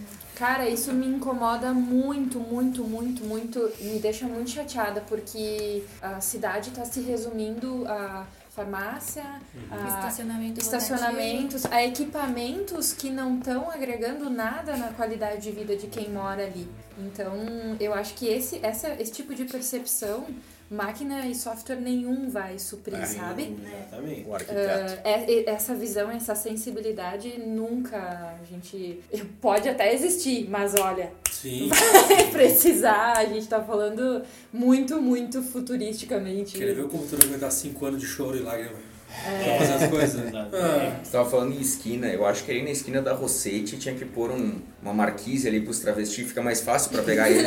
exatamente. Uma Não, elevada. Porque tem um rodízio, né? Não, fazer um rodízio toda noite. Isso, é assim, não, não que eu. Não, não, não. Nossa. Pensando, que, Pensando no comportamento da população Não, que pensando em quem quer, né? É, pensando, Pensando num, quem num pai quer. de família normal. Isso, o pai tinha medo. Pai de família de bem? No, De mili- bem. no militar? Que quando tá com a amante, você pega travesti. Você É. é. meu que né? Amante travesti, São AJ, jogo do bicho. É isso. Não é uma coisa que eu pense que vai ser, mas que eu espero muito que aconteça, que é a arquitetura mais sustentável. Pensando mais na sustentabilidade, em utilizar, sei lá, nem que seja uma cobertura verde, mas pensando no meio ambiente, que é no caminho que a gente anda indo, isso tá se perdendo e não é assim que deve ser. E é nosso Não, papel isso é pensado no ah, custo. Exato. buscar isso O e meio também que vai gerar a construção vai deixar de existir. né? Exato. É. E isso é nosso papel também, né? Porque existe uma cultura muito forte e resistente nisso. Sim. Ah, porque quando a gente fala de um projeto sustentável, normalmente a pessoa fala, puta, vai, Vai ser custar mais o caro." triplo valor, cara. Óbvio, é nosso papel também buscar materiais alternativos É, e, enfim, né, outros tipos de fornecedores. Porque... Nossa, E também Pinheiro, a gente Araucária. buscar um apoio no órgão público, né? Ah, nessa Olha questão aí. urbanística. Tem que mudar isso aí. Ah, fazer essa- casa de pneu, café, pô. É o seguinte, Camila é uma coisa que, olha, a gente anda de carro em Caxias, não tem muito. Quando ela vê, ela fica apaixonada. De carro ou de Celta? de certo. Preto. Só pra deixar bem Celta, claro. exatamente. Celta preto. De alto. Um beijo pra minha mãe que diz alto até hoje. A Camila vê uma rua com um IP, por exemplo, dois IP, ela enlouquece. Quer parar, bater foto. Quer parar. Não, porque olha só, e eu tipo, ah, é bonita a vinha, né? A vinzinha, bonitinha. Aí merecemos nós. Aí, por exemplo, eu vou a Porto Alegre, quando eu vou trabalhar com meu, com meu pai, por exemplo, cara, tem ruas sensacionais, velho. Com árvores, assim, ruas. Fechado de árvore. Exatamente. Cara, e tu realmente vê a diferença. Caxias não tem. Cara, não tem. É só tem um umas mudinhas de posso, planta. posso? É, a gente pode falar mal do caxiense aqui ou não? Porra. Pode, pode. Mas eu não sou caxiense. Nem pode, eu. eu. Eu também não sou. Eu sou porquitense, eu sou quase família, pode falar. Eu acho que é um mal aqui desse, Da dessa, galera. Dessa gringaiada. desse lugar aqui, né? Que é porque dá trabalho tu plantar uma plantinha e ter que, por exemplo, varrer a florzinha, né? Tu já pensou varrer, cara? Quem é que vai cortar. A graminha, né? Dá trabalho fazer isso. Daí a gente perde tempo trabalhando, porque tem que trabalhar, né? E o dinheiro? E o dinheiro, né? Mas quem quiser, tem, dá pra contratar aí a galera da, da Arque Serra, tem serviço de jardinagem. Pacote completo, arquitetura, estrutura. Valeu, meu sogro. Paisagismo dos interiores, é com nós. Aqui é exatas, respeita aí, ó. Eu fiz um. Tentando só mais esse ganchinho aí, tentando enaltecer essa parte de buscar arborização, né? Essas cidades mais verdes, assim, com maior qualidade de vida. Ah, fiz um story esses tempos de um grafite na Garibaldi do nosso colega Fábio Panoni Lopes. Também conhecido como marginal. Lixador, né? Nós chamava isso. Nós chamava. Vagabundo! Não, é sério, era o apelido dele. Eu sério, sou, sério. eu sou suspeita porque eu sou muito fã do trabalho dele. Não. E, e a gente vê os contrastes, né? Os fios, assim, dos, dos postes. Aí tu tem o lilás do IP, aí ao fundo tu tem uma arte daquelas. Uma coisa que eu queria muito no futuro também é que a Júlio fosse fechada. Fosse fazer, fosse fazer um VLT, um BRT ali na Marco Júlio. Polo. Mas já- como é que eu, gringo, vai estacionar o carro, O carro. na frente da casa Uruguai pra comprar tecido pra fazer bombacha? A casa tem! Não tem como! Aí a casa Casa Uruguai vai falir, ela tá ali há 112 anos. Cabe dois carros na frente, fechar. não tem fecha. Ela vai fechar a Casa Uruguai, não tem? É um bom argumento. Mas tu entra nas casas Uruguai com o teu carro ou tu vai a pé De a até pé. lá? Ah, mas aí a preguiça. E na frente, e a velocidade que tiver, eles perdem. Exato. Tu acha que é fácil sair com um enxoval pesando 5 quilos, caminhar até o Trabalhei carro? 40 anos pra comprar meu auto. Não vou poder ir na Casa Uruguai de auto. Que rua que eu vou usar às seis da tarde pra dar São Júlio? Tá brincando comigo? É, boa. É verdade. Vamos inventar, hoje tem a faixa pro, pros ciclistas, né? Vamos fazer agora pros patinetistas. E Dá pra fazer- tirar o canteiro central da Júlia e fazer isso aí. Isso tudo, né? O futuro, essa coisa toda que a gente tá falando aí. É, é, eu não consigo compreender como é que ainda não tem um, um VLT, né, pra ligar as Um aeromóvel. coisas. Não, não precisa ser um aeromóvel. um ônibusinho, aquele É ônibusinho pequenininho que vai andando sobre o trilho ali, ó, que tu entra, tipo um bondinho que existia. Isso aí, só VLT. com ar-condicionado. é isso aí. né? O Matheus tava Tipo, trabalhando pô, nesse por que, que não tem do- isso aí, né, cara? Te pinche vai, te agarra na Júlia e vai embora. Peraí, vocês querem concorrência pra Visat, é isso? É, não pode. Não, pode ser da própria cidade. Ah, bom. Ah, bom. Sabe que, né? Mas é mais caro porque é elétrico aí, no no caso da gasolina. É bom pagar mais caro daí. É. 10 conto pra, pra atravessar a Júlia. É. A vai comprar um elétrico. Ah, Ó, é. diretamente do, de quem sabe. Internas Olha, aí, Eu internas. não sei nada, eu não sei nada, não tô, ma- não tô mais na Marco Polo. futuro da cidade. Vamos falar um pouquinho do que ramos que um arquiteto pode seguir. Pegou o canudo de arquitetura. Fudeu. Deformei. Tu te sente um bosta. Tu achava que tava ruim antes? Merda! Eu sou o professor falando! Tu te sente um bosta, um merda! Eu me lembro do meu dia de formar até hoje. Eu fiquei um mês que nem uma barata tonta, batendo de um lado pro outro, sabendo o que, que eu vou fazer agora? Agora? Sem emprego, Sem- formado, vivendo na casa do sogro. E aí? Tu tinha uma Fudeu! gravidez. Exato! Tu te sente um merda. Não, mas vamos, vamos, vamos um pouquinho mais fundo. Não. A gente confunde engenheiro, arquiteto e designer. O que, que um faz que o outro não designer. pode fazer? É importante. Importante saber. O cara pensa assim, bah, às vezes eu quero ser arquiteto, mas o que ele quer é ser designer. Pode Às vezes ser? ele quer ser engenheiro, mas o que ele quer ser é bicheiro, na verdade. Imagina andar de corrente e relógio de ouro. É, na verdade, esse é o uniforme, né? Tirar? Vamos começar pelo designer de interiores. O que, que ele faz que um arquiteto não faz? Nada. O não faz Ah, então quais são nada. as diferenças? O que, que um arquiteto faz que um designer não pode fazer, então? Vamos pensar assim. É, o que, que o bacharelado Não, te dá direito... Construir. Em, em tese. Não, quem constrói é o pedreiro. É. Mas é é verdade. O próximo Arquiteto não batendo dedo nada, aqui, né? mas é pedreiro. Tese, assim, em resumo, resumidamente, tá? O arquiteto ele tem habilitação para poder é, ser responsável por qualquer obra civil. Obra civil inclui-se derrubar uma parede, é, fazer novas instalações elétricas, hidráulicas, tudo que envolver obra efetivamente. O designer de interiores, ele, a habilitação dele de formação não permite ele ser responsável por isso. Ou seja, qualquer obra precisa ter um responsável técnico. Se envolve demolição, construção, ampliação. O designer de interiores não pode fazer essas, não tem atribuição legal perante a lei para tal. A arquitetura tem. Um arquiteto pode assinar um, estru... um- Projeto estrutural? Pode. Tá fudido. Engenheiros desgraçados. Então, Pode. e aí que tá? Ah, Pra que, que serve um engenheiro? Pra brigar com o arquiteto. Vamos Senão tentar fazer uma, uma situação aqui que não é corriqueira. É, por que, que não é corriqueira? Pelo menos pra mim, pra minha família. Quando ele onde começa eu assim, formei, eu gosto. É, a gente aprende que a gente tem que trabalhar para ganhar dinheiro, Ok. né? Ok. E aí a gente ganha dinheiro. E aí, se tu não tem uma educação financeira, tu gasta teu dinheiro como tu acha que tem que gastar, né? Então eu sou criado de um lar que não tive educação financeira. Aí a gente se ferra, né? A gente não sabe como gastar o dinheiro que a gente recebe. Então, tem pessoas que se formam em economia, né? Técnico que vai te explicar como gerir financeiramente, administrar o teu dinheiro. E aí ele vai te ensinar que tu precisa fazer uma reserva, que tu tem que investir o teu lucro do teu negócio em tal situação, que tu tem que dar caminhos pro teu dinheiro para tal outra situação. E assim tu vai aprendendo a lidar e talvez aumentar o teu como Patrimônio. diz, patrimônio, né? É, e eu tô falando aqui um monte de coisa e eu esqueci a pergunta. Eu sabia! Eu falei que eu gostava. Eu falei que eu gostava. Não, não, não.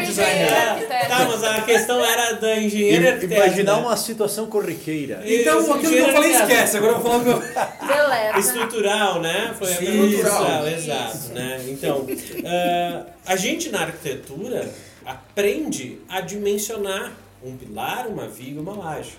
A gente aprende. Só que esse aprender, aonde a gente faz quatro disciplinas, na engenharia são muito mais. São, eu não sei nem dizer quantos, porque eu desconheço como é a grade curricular de um curso de engenheiro. Mas ele tem uma ênfase direcionada no curso para dimensionamento das coisas todas que faz Ficar qualquer coisa ficar em pé, ou funcionar, ou ser estável, né? Ok. A gente tem um ensinamento básico sobre isso. Esse ensinamento básico, de acordo com o MEC a atribuição do curso, permite sim um engenheiro ou um arquiteto né, assinar um projeto estrutural. Eu, como arquiteto que trabalho há 12 anos como formado, há 22 anos na profissão, eu nunca assinei um estrutural. Eu sempre tive um engenheiro que colaborou nos projetos. Então depende muito de como a gente, a gente trata essas circunstâncias. A questão do cálculo também. O engenheiro aprende muito mais do cálculo do que o arquiteto, mas isso acontece ao contrário quando se trata de projeto. A gente vive aprendendo e projetando. São cinco anos fazendo projeto. É uma coisa que, na parte do engenheiro, eles têm no máximo. Uma as- é, É ao contrário. É o que eles têm de cálculo, nós temos de, de Projeto. projeto, tanto arquitetônico quanto de, de urbano, né? Então é o coeficiente de cagaço. Então, É. vamos, É vamos saber deixar... reduzir o coeficiente de cagaço. É. Então, o teu pai lá te ensinou que tu tem que guardar o dinheiro na poupança. Todo mundo sabe que o investimento na poupança não é o melhor negócio. né? Então, tu guarda Tem na outras. poupança. Mas tem outros jeitos de tu fazer o teu dinheiro render mais, né? Do bicho e Voltando aqui pro gancho que eu tinha esquecido da pergunta. E maquininha. Uh, Martini caça-níquel. Então, vamos pensar assim, o arquiteto, então, digamos que ele seja... Eu posso falar bobagem tremenda, eu posso Pode, minha tem total agora. licença poética pra tá? isso. Mas digamos que seja o, tipo a Hannah Montana, o melhor dos dois mundos. Eu não sei o que é Hannah Montana. Que é muito jovem, Era, no muito jovem. caso. Tipo, Não, não existe A mais. Hannah Montana é a Hannah Selena Montana é Gomez? é a Miley Cyrus. A Miley Cyrus. Enfim, ele faz aquilo que o designer faz? Quem? O arquiteto É. faz tudo aquilo que o designer faz? Ele é faz que- mais que o Faz que o- mais. Então, faz tudo que engloba ele faz? Sim. E engloba um pouco do que o engenheiro faz. Um pouco. Não tudo. Não tudo. Não tudo. Por quê? Digamos que ele faz um pouco de Basicamente, tem coisas que o arquiteto não pode fazer. É. Ele não pode, por exemplo, é, ser responsável técnico por estradas e pontes, como disse nosso colega Morange aqui na mesa. né? Ele não tem habilitação legal, jurídica, que permite ser responsável por, pelas estruturas que compõem uma camada de uma rua, por exemplo. Ele pode indicar, mas ele não é o responsável, porque precisa passar por isso uma análise do solo, um correto dimensionamento de todas as camadas, né? seja de uma estrada ou de uma ponte. Essas são as coisas a mais que o engenheiro faz. Vamos explicar um processinho que às vezes as pessoas não entendem. Tá. Eu preciso fazer uma casa. Eu vou procurar um arquiteto, ou não? Ou posso procurar engenheiro? Ou Eu não. não sei. Não, posso fazer sem projeto também. Lá com o pedreiro. É, depois, Direto pro pedreiro. depois de virar... Fala do pedreiro. Pagar Pro mortinha, regularização. Inclusive a Serra faz regularização. Tá, tem um terreno. Vou fazer uma casa. Isso. Chamei o arquiteto. E aí? E aí? Bom, Eu não vou falar sobre isso. Olha, eu vou dizer o que, que eu faço e recomendo. Ah, sempre fazer uma análise do terreno, topografia em primeiro lugar, ah, informações sobre esse lote, seja ele rural ou urbano. Já aí foi 30 mil. Aí já foi, tá, certamente.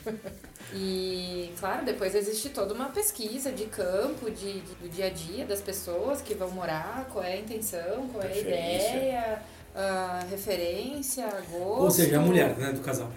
Exato. Sempre a mulher, no caso. É, O homem, o homem ele só pode decidir uma coisa. O O recanto homem do guerreiro. É, bem, assim, ô mulher, pô. tá muito caro isso aí. Ah, é. Orçamento. Essa brincadeirinha tá, É tá importante, é importante. Tá, e beleza, vocês apre- apresentaram a planta baixa e o cliente aprovou. Show. E agora? Que é muito difícil. O que é, É. bem difícil. Depois da caso. quinta vez, o cliente aprovou. Eu cheguei na 27 vez. Isso é exagero realmente falar? É, não, é, realmente foi verdade. A pessoa Fato pediu verídico. 27 Venérico. vezes alterações no Fato proposta. venéreo. Venerinho. Venério. E Tá. na época que não era no. AutoCAD. Quero tudo Não, na não, mão. não, você não fazer um contrato, né? Tá, e daí? Ah, daí? depois vem o estrutural, quem que faz isso? O arquiteto Depende. faz, ele pode É, terceirizar? depende. Sim, ele pode terceirizar, ah, como ele pode ele fazer e ter um, um engenheiro civil. Tô falando, se eu tiver errada, por favor. Que vai dar aquela conferida, não, tá, tá show, é isso aí. e daí ele assina como, como pode assinar como responsável, pode ter um engenheiro civil responsável pela, pelo estrutural, pode ter o arquiteto responsável pelo arquitetônico, pode ter um outro arquiteto responsável pelo elétrico e um outro responsável pelo, Pelo hidráulico. pelo hidráulico. Posso fazer um parênteses? Olha só, Por a favor. Patrícia e a Camila colaboraram muito bem nesse assunto e eu vou tentar ser um pouco mais assim didático, posso? Exercendo o meu papel de docente da mesa. né? É, o Bump ele quer fazer a casa dele, né? Primeira coisa que ele tem que entender: existem dois processos: o processo legal e o processo civil. O processo legal é o encaminhamento dos documentos necessários junto aos órgãos competentes. Quais são eles? Prefeitura, registro de imóveis para gerar matrícula, escritura. Mas voltando ao nosso assunto aqui, a- o, o segundo assunto que é o civil é obra, né? A construção em si. E aí Isso. a construção envolve outros processos. Dentro do processo legal existe a responsabilidade técnica, ou seja, um profissional que seja responsável pelo projeto, isso é um assunto, e que seja responsável pela execução. Isso é outro assunto. O que é a execução? É efetivamente o processo civil, a obra. Então, as pessoas têm que saber, de certa maneira, isso, porque a gente pode aqui, a gente fala brincando, mas a gente fala a verdade. Ah, fala direto com o pedreiro. Isso é talvez 80% das pessoas produzem a sua primeira casa ou a sua edificação direto com o pedreiro. E aí ele vai depois barrar no processo legal de regularização do imóvel, né? Ah, Já citamos aqui várias empresas, Vai né? fazer algo incorreto. Exato. É, que vai, ah, vai, ele vai ter que contratar um profissional para regularizar essa obra. Para ele regularizar depois, se ele quiser vender né, esse patrimônio que ele construiu com o suor do seu trabalho, E às vezes ele mesmo. Ele mesmo, justamente, né? Ele tem que regularizar junto ao órgão competente, pagar os impostos necessários, e ele tem que escriturar esse imóvel, essa benfeitoria, na matrícula do imóvel. Averbar. Averbar, né? Então existe um processo aí bem burocrático que é importante que as pessoas saibam e sem esse, essa burocratização tu não consegue passar adiante, seja como herança para o teu filho, do teu trabalho, da tua história de vida, seja como ah, passar adiante esse imóvel para ganhar dinheiro, se for o caso. Aí foi sem pau já. Para o arquiteto, Só pro arquiteto. 2.500 só. É, é, isso aí. Agora eu vou fazer uma pergunta. Quando eu vou fazer arquitetura, trabalhava com isso, meu arquiteto preferido, Santiago Calatrava. E o teu, Paty? Cara, em termos de projeto, assim, viajão, eu sou muito fã da Zara. Que já não tá mais aqui. Entre nós. Não faço ideia de quem seja. Eu sei que naquela explosão do Líbano estragou, um- explodiu um dela. É. Eu sei que o É. Camilo contou, mas também não faço muito ideia. E agora me fugiu o nome dele, mas ele é, projetou o Building Sigra em Nova York, na Quinta Avenida. O Adam Sandler no filme Clique, BR. Isso! Não é? É uma Puta, baita é referência. o... Pra ti, Camila, quem é? E pra ti, Camila, quem são suas? Pra mim, eu gosto de E começou, e vi puxou as folhas. Lina Bobardi. Não. Gosto da Lina Bobardi. Isso tudo enquanto a Patrícia pesquisa ali o nome do arquiteto. É, eu tô lá quase. Tá, a Lina Bobardi, que é ah, que projetou o MASP, Sesc Pompeia, né? Aquela coisa maravilhosa lá de 70 metros de vão livre. Pra mim, eu acho foda pra caramba. Eu gosto muito do Alvara Alto, que gostava muito de trabalhar Ele era grande? Ele era tão grande que tem dois A na frente. Ah, alto. a alto. Ah, entendi. Ah, ele trabalha muito com a pureza dos materiais. Tipo, se tu trabalha, se ele constrói com tijolo, é tijolo, entendeu? Não, não coloca reboco, não coloca nada, entendeu? Se trabalha com concreto, é concreto e acabou. Até tem a casa experimental dele, que é dele, ele mora lá, ele Mora fez lá. pra, pra morar lá, passar férias, não lembro direito, que ele utilizou 50 tipos diferentes de tijolos. Era uma casa... É gostar de É, a pessoa não tinha né? nada pra fazer. Não. Né? É, Que ano foi isso? 1940, sabe? já Não tinha nada pra fazer nessa casa. desculpa. Tinha uma guerra acontecendo, a pessoa morava na Finlândia. Não tinha guerra na Finlândia, a pessoa não podia trabalhar porque tinha guerra. O que, que ela vai de tijolo. fazer? Casinha com tijolo, 50 tijolos. isso aí. Pesquisar. Não E era no meio do. Tem mano, tem que levar tijolo tijolo. E ele não reboca. Não. Quando eu fizer meu puxadinho, ó, isso aqui não. Não é porque faltou dinheiro pra rebocar. Isso aqui é referência do Osvaldo Alto. Aí, ó. Referencial teórico, Gurizada. Pô, isso aí, ó. Quem mais? Zaha Hadid, né? Desconstrutivista maravilhosa, faz uns negócios muito loucão na cabeça. Nem a NASA consegue calcular. Aham. É sério Álvaro isso ou é brincadeira? É sério. Nem a nada consegue... Os computadores a, da a NASA. Zaha Hadid, fazendo um adendo assim, Uhum. teórico aqui do Ok. sistema. A Zaha Hadid, ela eh, tinha formação em arquitetura. Ok. Aí ela, antes de ser arquiteta, ela era artista plástica. É isso? Ok. Daí ela resolveu ser arquiteta. Daí ela, ela tinha ideias tão complexas que não conseguia desenvolver aquilo de uma, da maneira assim, software. no nanquim, né? No nanquim. Aí o que, que ela fez? Ela estudou matemática. Por quê? É, tipo assim, isso já era tipo doutorado do, do Sim, doutorado. tá. Matemática. Pra quê? Pra que com a matemática ela pudesse fazer o quê? Desenvolver um software pra poder projetar Aplicar. os trabalhos que ela queria fazer. Porra. Me arrepiei, viado. Tu entendeu? O Que, bicho que é é, a bicha era brava mesmo. Essa é foda. Dá pra entender. E detalhe, né? Nossa. Ela vem de uma cultura islâmica ortodoxa, doida, que mulher não podia fazer nada. Imagina se ela pudesse. Pesquisem que é muito legal. Eu não sei falar, mas é muito bacana. Zaha Zaha Hadid. Hadid. Zaha é Z-A-H. E Hadid... É isso aí mesmo. Hadid... É Você tem que digitar só Zaha. Já vai... H-D-D-I-D. Zaha Radit. Antes de eu falar do meu, tu descobriu o nome? Porque eu tô curioso. É o do Miss? É a do Miss mesmo. Miss. Ó? Demorei, mas eu lembrei. Professor. É, é, pra mim, é, turma, eu... Muito. De sentir a aula. Oh, querido professor! pra mim... Já tô chorando. Ah, ah, quem me conhece sabe que eu sou idolatro um arquiteto brasileiro chamado Paulo Mendes da Rocha, por todo o histórico da sua construção pessoal e profissional. Mas antes dele teve um- uma pessoa muito mais importante para mim na história, né, do meu da minha formação, é Vila Nova Artigas, que Vila Nova Artigas é um, é um arquiteto paulista que fundou nada mais nada menos do que a maior escola de arquitetura do país, que é a Faculdade de Arquitetura e Urbanismo da Universidade de São Paulo. Ou seja, a USP não tinha um curso de arquitetura. O curso de arquitetura ficava dentro do curso da Politécnica, ou seja, tu te formava engenheiro com uma especialização arquitetônica, assim, por assim dizer, né? Sim. A Politécnica. E aí ele se formou nessa escola e ele começou a dar aula nessa escola. E aí ele entendeu que ah, aquele curso estava errado. E aí o que que ele fez? Ele sentou com uns amigos num boteco, eu fico imaginando essa cena, né? Os brothers sentados tomando um trago, né? Fumando um cachimbo, porque era o que se fumava, né? Claro.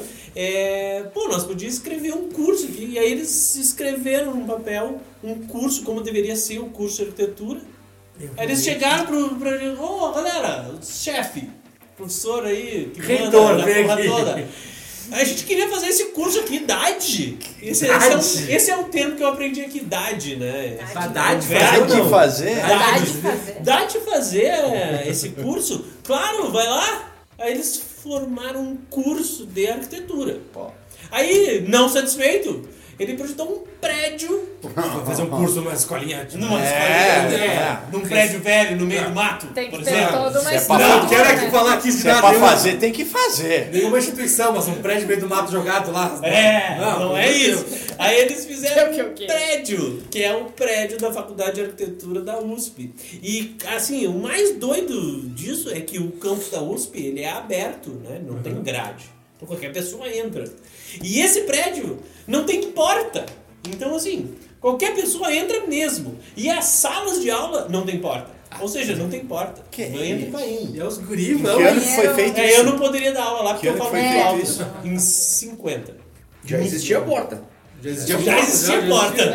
Enquanto, enquanto uns se reuniam pra fazer música ou, ou fazer um, um clube de regatas ou um time de futebol, os caras pensaram nisso, velho. Cara, quando eu vou no bar, tomar um trago e fumar um cachimbo, eu realmente não penso em abrir um curso de arquitetura. Tem um monte de coisa que eu penso, mas realmente Cara, um curso de arquitetura. Eu imagino, cara, segura minha cerveja que eu vou fazer um curso de arquitetura. Deixa pra mim, não sou arquiteto, deixa pra Hold mim. my porra. beer. Oh, my beer.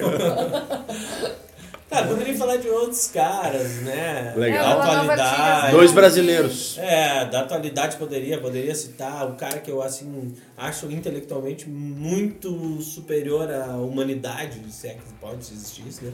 É, chama Peter Eisman. Posso tocar fogo no parquinho? Vai, dale, dale. Eu tô esperando isso desde a hora que eu cheguei aqui, 4 da tarde, agora são 10h48. 8 é 7, eu diria. 8 e 7. Niemeyer, ele é superestimado ou não? Ah, é que na verdade ele teve uma visão que revolucionou o uso do, do, do concreto, enfim, eh, desenvolveu uma tecnologia nova né, no, no uso do concreto, da resistência, enfim, e, e colocou o concreto lá no topo do, do mundo, assim, com os projetos dele. Claro que ele não projetou sozinho, não, não projetava sozinho, ele fazia uns croquis muito louco lá. E nós que lute, né? E tu dramão, né, viado? Por isso que É. eu disse. Cade. Mas ligado? assim, um ele também teve gente que bancou Faça. essas ideias dele, que comprou isso, né? Mas. O sonho de todo arquiteto, alguém que banque. Isso é verdade. As loucuras. Então ele teve a oportunidade. Ficou pau. E tu, Camila? Ah, eu, eu parti da entrevistadora agora. E tu, Camila? tu, Queremos deixar a opinião técnica de um professor universitário por último. Eu não acho que ele é superestimado, não. Eu acho ele um cara foda. Tu A acha, que ele, Patrícia já falou tudo. tu acha que ele foi subestimado, que ele tem menos fama do que ele merecia, ou menos reconhecimento? Não, não. Ou não? Tu acha que... Não. Fora do Brasil ele tem. Ele é... Tem, ele é reconhecido mundialmente, né?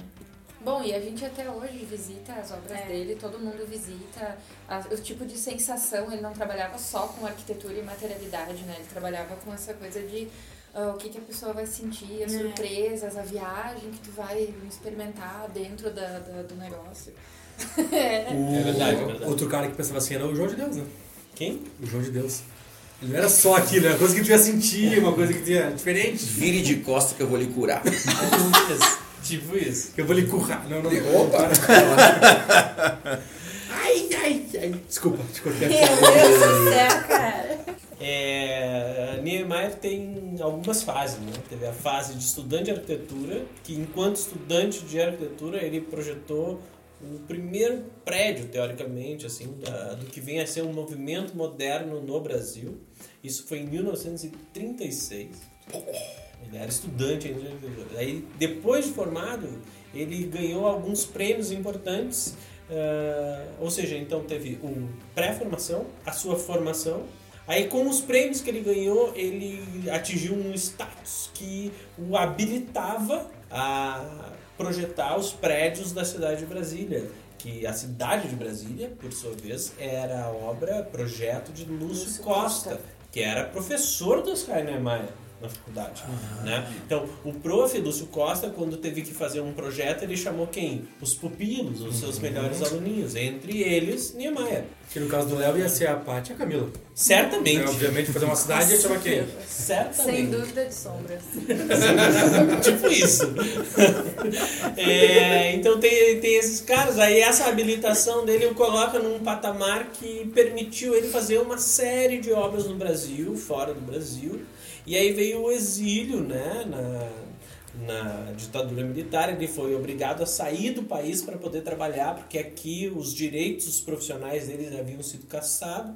Ele morreu ainda sendo é, filiado ao Partido Comunista, então na época ele foi tirado do Brasil. E esse tirado do Brasil de certa maneira mexeu com a figura do Oscar Niemeyer, que quando retorna para o Brasil com ah, como é que era o movimento do, da volta do exílio? Tinha um nome para isso. Anistia, política. anistia. Anistia política, né? ele retorna para o Brasil e aí ele assume um outro papel. Ou seja, a gente está falando aqui de no mínimo cinco Niemeyers nas suas fases. E eu considero que a fase até ele sair do Brasil e os seus primeiros momentos fora do Brasil eram as melhores fases. E quando ele veio para o Brasil, voltou desse momento sur esse surto externo, né? Imagina ser obrigado, eu não consigo me, me, me colocar no lugar de ser obrigado a sair de onde eu vivo para trabalhar e buscar, né? Ainda que tinha uma notoriedade já em volta do seu nome, da sua história, né? Ele Deixar a família pra trás, Deixar todo tudo mundo, trás, né? Deixar a pátria, né? Exato, Tuas né? obras? É, ele tudo. é brasileiro, né? É. Sim, sim, tudo pra trás. E aí quando ele retorna, eu acho que ele. Isso é uma análise minha, né? Não tem isso escrito em livro de história, tá, gente? Então, assim, na biografia é, dele. não tem. Isso é uma análise minha. Eu acho que quando ele volta, ele volta meio assim, despirocado, se é que a gente pode falar. Tá. Criando projetos assim, extremamente. é, Sem tanto sem brilhantismo. tanto brilhantismo, com espaços desnecessários, sem se apropriar devidamente de todos os lugares, né? Ah, e aí ele cai em declínio na sua produção de projeto. Esse é o meu olhar, né? É uma crítica minha, se é que eu posso fazer crítica, se eu tenho autorização para fazer crítica. Por mim, tá Para. Niemeyer, né? É. Mas esse é meu olhar sobre. Tu perguntou, essa é a minha opinião. Pode ser que a minha opinião não valha de nada, tá, gente? Pra gente é a opinião mais baseada que a gente tem. Mas enfim, gente, então eu acho que nesse momento talvez é a impressão que tu tenha, você é jovenzinho, uma criança quase, né? Que conhece esse, esse Oscar Niemeyer, dessas obras mirabolantes que a gente fica se perguntando, tá, mas pra que tudo isso? Então até a fase dele sair do Brasil, na década de 60, ele fazia obras muito, muito importantes que realmente, como falaram as gurias, mudou o aspecto de se fazer obra no mundo. Então, o papel que ele tem no Brasil, mas principalmente fora do Brasil, muito mais no ensino da arquitetura, que foi a arquitetura que ele fez e o que ela ensina pra gente, isso é estudado até hoje e ainda tem gente que não compreende a magnitude do trabalho que ele fez até esse período. Então, tem, tem que se tirar o chapéu, sim, por toda essa produção que ele tem, pelo seu histórico, né? Ah, que ele, ele na década de 40, é, não sei se vocês aqui da mesa sabem, né, que eles não são arquitetos, ele é responsável pelo projeto da sede da ONU em Nova York, Uau. o projeto dele. Esse projeto ele estava participando do evento em Nova York e os arquitetos Bambambam se reuniram para fazer um concurso, isso é muito comum na nossa profissão. E tinha um, um dos arquitetos Bambambam da época sabia que o Niemeyer estava em Nova York. Só que a galera não tinha, né? O grupinho Convidado. não tinha convidado o Niemeyer. A panela. A panela, exato. Aí a esse cara foi lá e disse: Não, Neymar, tu tem que participar. Aí o Neymar foi participar. Ele, tipo assim, ele tinha tipo 4 anos de formado. Quem, quem tava ali? Quem tava ali? Tinha um cara, tem um cara na arquitetura que é o franco suíço chamado Le Corbusier. Não vou entrar nesse assunto que eu não gosto desse cara, é um bacharlatão, foda-se. É, esse cara, ele escreveu as primeiras teorias do movimento moderno da arquitetura. Tipo assim, meu, o que a gente faz até hoje não existe mais, a partir de hoje a gente vai fazer isso. Aí o mundo olhou, pô, realmente, vamos fazer isso. Daí o mundo inteiro estava fazendo o que aquele cara falou pra fazer. O mundo inteiro fazendo. Inclusive o Niemeyer. Niemeyer fazia o quê? O que aquele cara dizia pra ele fazer. Aí esse cara tava ali, ele fez um projeto. Só que quando a gente fazia o projeto, quando a gente faz um projeto de concurso, tu não diz lá que foi tu que fez. Tu só deixa. Tu só deixa lá. Alguém vai dizer assim, ó, esse aqui é o melhor trabalho. E alguém disse, ó, esse aqui é o melhor trabalho. De quem era o melhor trabalho? Era do Niemeyer, É o não Brasil. era do cara. É o Toma. Brasil, vamos! Exato. Ou será que foi o Neymar que falou que era dele e não era dele? Ó, da olha, cara. Bem coisa de É, brasileiro possível. também. é brasileiro dentro. Teoria da Quer dizer que ele ganhou então do cara que Ganhou ele do dizia cara. Ganhou do o pistolão. Exatamente. Ganhou do pistolão. É tipo a história do Chaplin, que foi participar de um, um concurso de sócio do Chaplin e ele ficou em terceiro É, lugar. perdeu. É, tipo isso. Eu gosto muito da, daquele. Eu não sei se é filme ou se é um documentário. A A Vida Vida, é um é um sopro. Eu achei muito, muito legal. É, tô dá um resuminho. É, dá um resuminho, mas. Vale a pena, procure no YouTube, hein? no A YouTube. vida é um sopro. Não pode fazer isso, mas faça. Então, queridos arquitetos aqui presentes, pra vocês, vocês têm alguma história ah, engraçada, estranha, que, enfim, que pode ser Sobrenatural. contada- sobrenatural, com clientes, colegas de profissão ou alunos, enfim. Eu tenho, eu tenho. Mano. Ah, tu tem vários. É. Eu tenho várias, mas eu vou contar só uma só. Tá. Talvez isso estimule, né? Eu, recém-formado, devia ter o quê? Um ano de formação. Um piada de bosta, né? A gente chama aqui no sul. Piada merda. É, formado ali, não sabia o que fazer, entrei em surto. Com oito meses de formado, entrei em surto porque na eu assumi muita responsabilidade, surtei, quebrei a mesa do escritório. Aí eu passei por um momento assim, uh, e voltei a trabalhar. E aí tava ali trabalhando, bateu um clientes, clientes. Clientes sempre clientes. chegam. Chegam, chegaram os clientes, jovenzinhos. Imagina que eu, recém-formado, tinha 26 anos. 27 talvez. E aí chegaram os clientes, jovenzinhos. O que, que são pessoas jovenzinhas? 19, 20, 20, 21, né? Sim. Casal. Casalizinho, né? Casale. Casalizinhos, jovenzinhos. Era assim o boom do programa Minha Casa Minha Vida, né? Ah, aí, ah, a gente quer, a gente quer, a gente quer fazer a nossa casa, né? A gente vai casar e a gente quer fazer a nossa casa, a gente vai casar e a gente quer a nossa casa. Com 19, 20. 19 20. Isso. Uhum. Uhum. Tudo Bem certo. certinho? Tudo certo. Calma, Começando não, aí. piora. Vai ver a parte que dá certo. Tá, entendi. Tá, tu senta lá e aí a gente faz a reunião, né? O briefing, termo assim do mercado, briefing. A gente chama na arquitetura de programa de necessidades. É o briefing. Mas legal o briefing, né? Briefing é mais legal. Então tu senta ali e diz pro cliente, tá, e o que, que tu quer na tua casa? Ah, eu quero uma cozinha integrada americana com ilha. Normalmente é isso. É né? sempre isso. Open É. concept. Começa com. Open Cus- concept. Ah, É, não sei dizer esse negócio Bem clean, que a Camila falou Bem que clean, existe, que, falou que, que é legal falar que é clean. Bem clean. Adoro, já Bem clean, já cheguei a coçar minha sobrancelha. Meu Adoro. Dói, dói. É, aí uma TV bem grande, assim, com rotite, né? Aí um quarto, quarto, um quarto pro filho. Ó, Eu Fiquei pensando assim, Nossa. 18, 19, 19, 20, vão tocar o terror uma vez e já vão fazer filho, né? Claro, pô, Certo, não óbvio, vou nem brasileiro. Não moleque. vão nem aproveitar a vida. Não. Aí, tá, e o quarto, o quarto casal, suíte, então o outro quarto, daí é um banheiro e a garagem e tá. Daí eu, tá, e. eh, Tá, vamos falar um pouquinho mais. Como é, como é, que, como é que vocês cozinham? Ah, eu não cozinho, faço isso. Ah, daí fulano fica assim. Ah, entra nesses assuntos, né? Claro, Aí a gente vai. É importante que o arquiteto ele entre na vida do cliente. Isso é verdade, tá, gente? Então, eu, por exemplo, eu investigo mesmo. Eu chego, tá, mas ah, vamos falar do quarto então. O quarto ele tem o espaço de dormir, que é a cama, o espaço de se vestir, que é o armário, closet. Né? É, o armário ali onde tu te veste, troca de roupa. E tem o banheiro, né? Então, como é que tu gosta de te arrumar? Aí eu, não, eu tomo banho e me visto ali no banheiro mesmo. Aí a menina, ai não, eu tenho que tomar banho, me secar, aí eu tenho que ir no closet com a toalhinha e escolher minha roupa e me vestir na frente do espelho. Ah, entendi. Beleza, tá. Ah, mas ah, aí a menina. Menina, 20 anos. 20 anos, senta, senta pra a menina assim. Tá Menina sentada, assim, Não, mas então assim, no banheiro, ó, banheiro.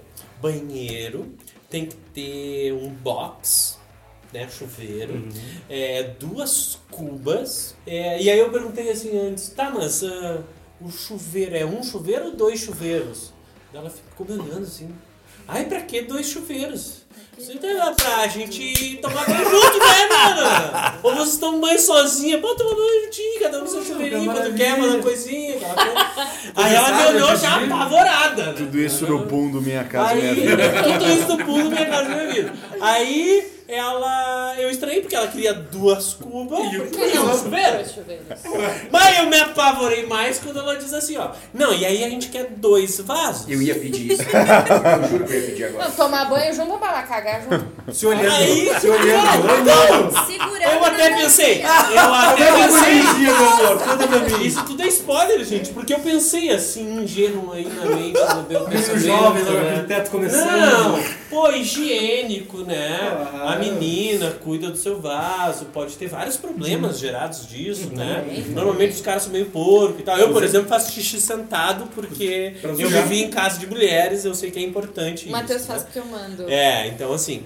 É, eu faço É. também. Eu Bati, assim, ah, bati continência agora. Pela, pela lógica da higiene, eu pensei, não, pô. Faz Daí, sentido. mas, mas, como eu era um cara ajeitar a curioso, né? Como eu era um cara curioso, eu perguntei assim, mas por que dois vasos? Eis a questão. É, eu queria saber, eu sou curioso. Eu achei curioso. Um chuveiro, duas como dois vasos. Então, tudo dois, né? Não Alguém não toma banho. Aí é eu, mas por que dois vasos? Daí ela olha pro menino, eu não vou entrar em nomes aqui, Sim, pelo amor de porque Deus. pode ser que eles Claro, se discutem. né? obviamente. Aí ela diz assim, não, é porque a gente gosta de fazer cocô junto. Eu disse, não, tu tá de. Eu vou Tu embora. tá, tu tá de zoeira, né? Tu tá mentindo pra mim. Eu disse, não, é verdade, né, fulano? E o cara, sim, sim, não, de, de boa, de boa. E cara, eu não fiz, não fiz, briguei, não fiz, não fiz, não fiz e não fiz, velho. Não, não tem como. Poderia. Sim, óbvio, eu poderia fazer. Poderia, porque bota um vaso na frente do outro e tá ali, beleza? É tipo pedreiro. Se tu mandar o pedreiro botar, ele vai botar, né? Mas daí eu pensei, não, tá errado, né, cara? Como é que tu vai cagar um na frente do outro, velho? Olhando, conversando, teu tio, amor, como é que Tá, foi? e tu não perguntou E o pra eles cheiro? como é que vocês fazem hoje? Não, eu, eu, eu, eu Não, fiz de nem conta. quero saber. Eu fiz de conta. É Mas um olha sim, é um, um cara. vaso e outro no ralo. Eu quero saber, eu quero, eu quero saber como é que chegou nesse ponto. assim. Vai, Que a gente gosta de cagar junto. Não, é que chegou nessa... Essa história é sobrenatural. Não, isso é real, oficial, não é mentira. Fora assim, às vezes que eu já tive que separar briga, essas coisas todas. Mas isso eu não acho tão divertido quanto cagar juntos. Né? Cagar junto Cara, é quanto tempo história. que demora pra te soltar um peido na frente da tua namorada? No mínimo dois anos. A gente tá quanto tempo junto? Dois meses. Dois meses. Quase né? 10 anos. Ele, 10 anos e olha, eu não, eu não me sinto confortável, cara. Eu não me sinto confortável. Como é que Acontece. é? 10 anos juntos. Eventualmente acontece, E mas vocês daí. não soltam? Não, é verdade, Não, não, soltamos. não. Não é isso. Que a gente Mas digo, peida Nossa, já pensei, meu não tô Deus, tipo eu e ela deitado vendo filme e largo o peidão. Não consigo, tá ligado? Não Sério? consigo. É assim, Nossa, Levanta amor. no banheiro. É isso. Por favor, É né? um podcast público, por favor. Não, digo, uma hora vai acontecer, o cara dá uma risada, ou sei lá, acontece.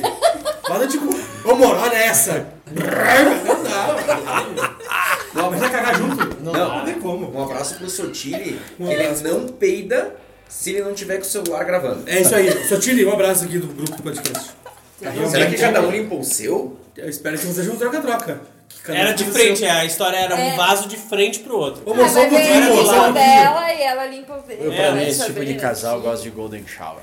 Certamente é uma aqui nojeira. Gosta de nojeira, é uma nojeira que pode? gostam. Não pode. O que, é O Golden eu Shower? deixar, Ah, Depois dessas, as gurias querem falar alguma coisa? Deixamos assim? Não, eu acho que eu não tenho nenhuma história bizarra assim. Não, depois dessas. Mais que essa é impossível. É ruim, né? Já chegou com super trunfo, né? Trucou. Trucou.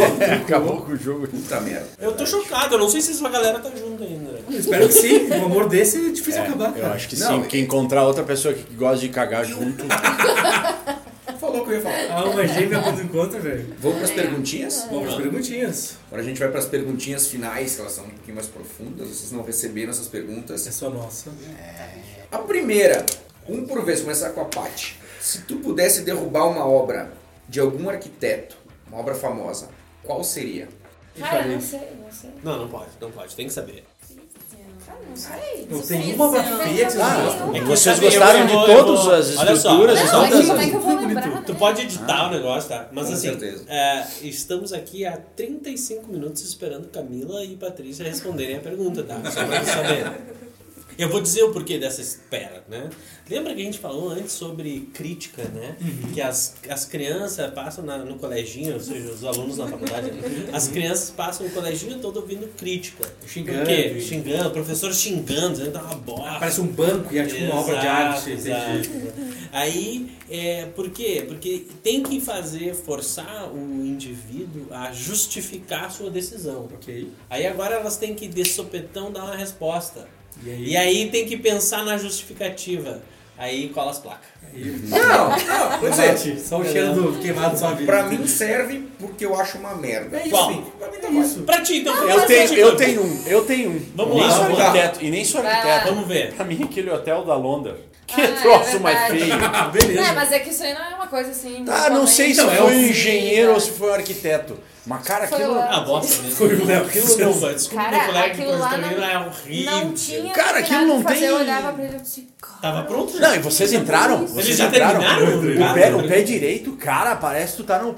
Assim, ó, porão, um porão de casa onde é que tu guarda os vinhos e o salame pendurado, porque o teto é isso aqui, cara. Olha só, temos uma referência aí local. Eu destruiria com todo mundo dentro Brasília. Mas é por outros motivos. Mas ó, tá aí, tá. tá aí.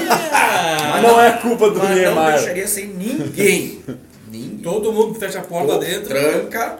essa aí Ah, é. pulo, olha, gente. pulo. Não tem pular, gente. Vocês não Tem entenderam que não tem texto aí, pular. né? Dá uma briga isso aí, né? 42 minutos e nada. Eu, eu vou, eu vou falar então uma que talvez possa ajudar né, as meninas a abrir o leque, expandir a mente.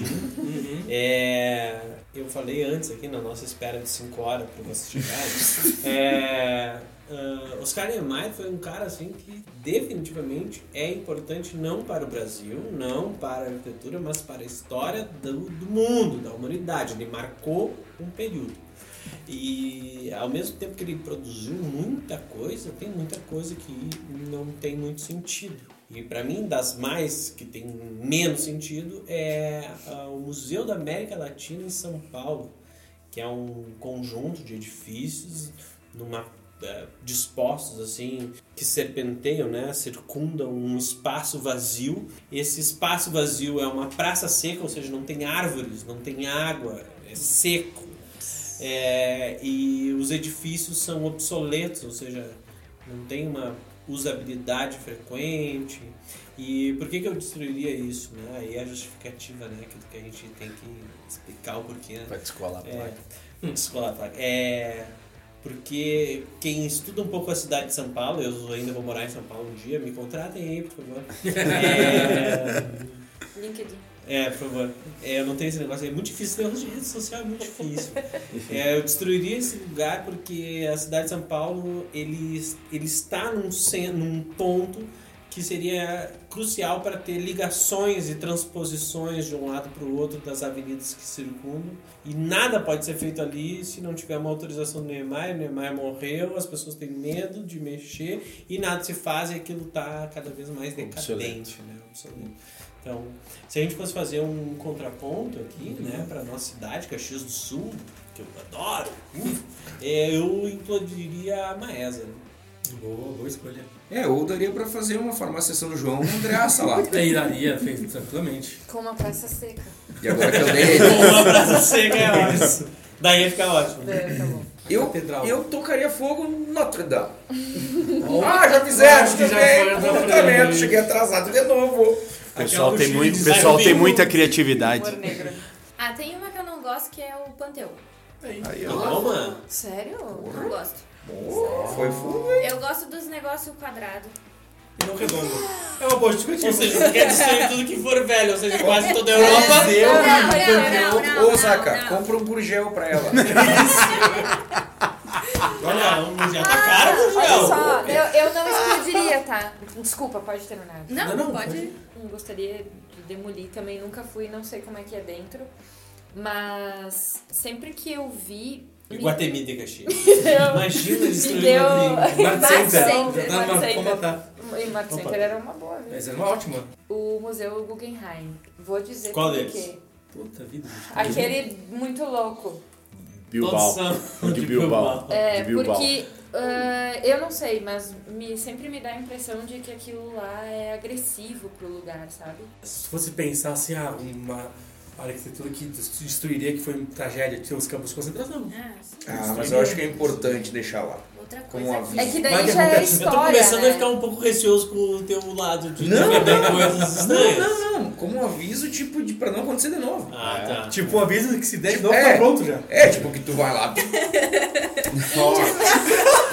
é. Não, eu tento, né? Eu tento. Edita! Edita! Que, que, lembra que que ele falou que ia ser preso Santo se fizesse ao vivo? É isso aí, ó. Meu Deus do Eu céu. ia falar que eu fui no Panteão em janeiro do ano passado e, tipo, é bonito, mas também. né? Não, não é minha. Isso aí, tipo, assim, Não? Agora vem uma pergunta que ela é antagônica com a primeira. Qual obra que vocês gostariam que tivesse a assinatura de vocês?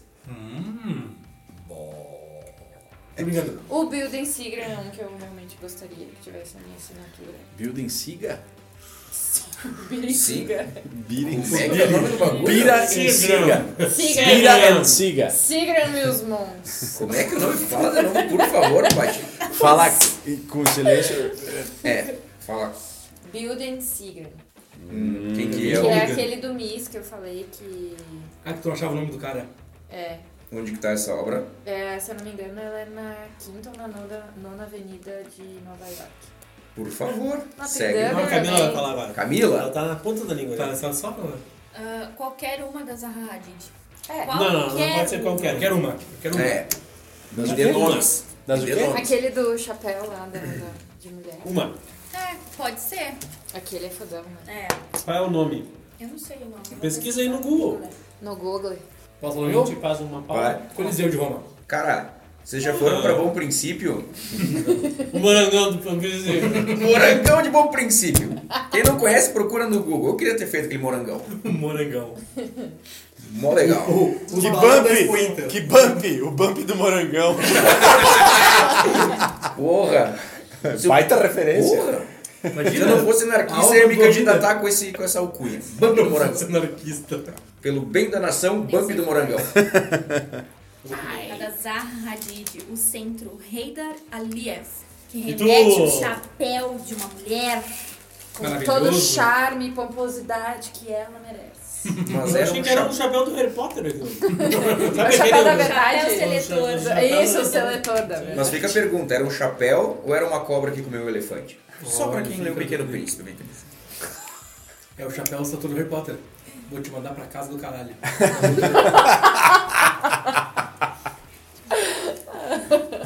Tipo assim, botar aquele chapéu na minha cabeça e vai dizer, Vampeta pelado. Porra, meu. Ah, Eu farei o presídio de pedrinha. Pô, começa a imitar, não consigo parar. Eu faria Abuso. a... Não, me lembrei. Obra do Oscar Niemeyer, que é a Catedral de Brasília, aquela que fica no eixo monumental. Aquela obra lá, assim, ó. Cara, tem que tirar o chapéu. Tem que cara. ser bom. Tem que ser bom fazer aquilo lá. Porque tem vários aspectos envolvidos por trás daquilo, né?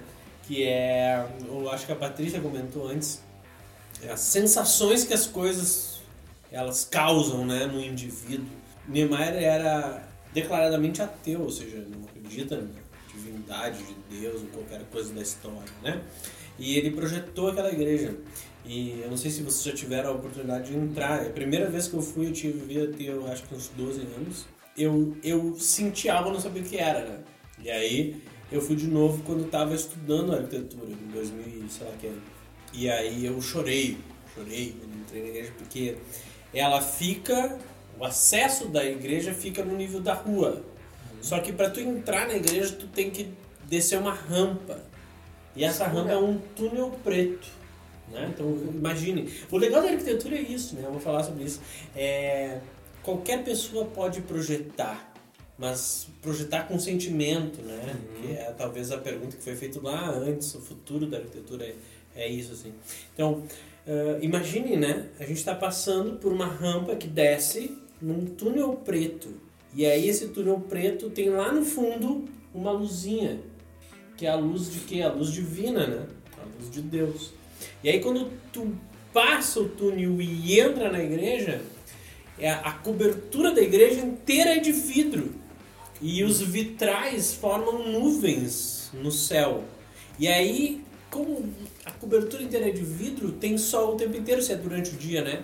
Então, tu te sente passando pelo limbo, pelas trevas, a escuridão do túnel preto, né? O Chegando. símbolo das coisas, a semiótica da- dos lugares, né? Aí tu te sente passando por esse túnel preto das trevas, enxerga no fim desse túnel sempre uma luzinha, que é a luz que vai te encaminhar pro divino, né? Que é esse céu aberto, iluminado. porra, que mágico. demais. É Ah, muito Que incrível. demais, cara. Eu É no. Brasil o bagulho, É no cara. Brasil, velho. É em Brasília. Brasil. Em Brasília. e o que é incrível. engraçado é que É incrível. o Léo demoliria um do Niemeyer. Exatamente, Que é velho. Que doido, E né? Agora eu fiquei pensando. e Isso que assinaria. ele não é a pessoa que eu acho que é Que é admirável, né? É. É isso aí, olha só. Que doido, né? Eu assinaria El Tornillo, do Panamá. É o canal? Não. Não. Ah, é Expliquei. um prédio em forma de parafuso. Muito a Não, fuder. existe isso, existe. Existe, eu tenho uma foto. Não conheço, quero ver. É a fuder. É um dos que mais chamam a atenção. No... É de fuder? Como é que eu não entendi? Fala de novo. Vem.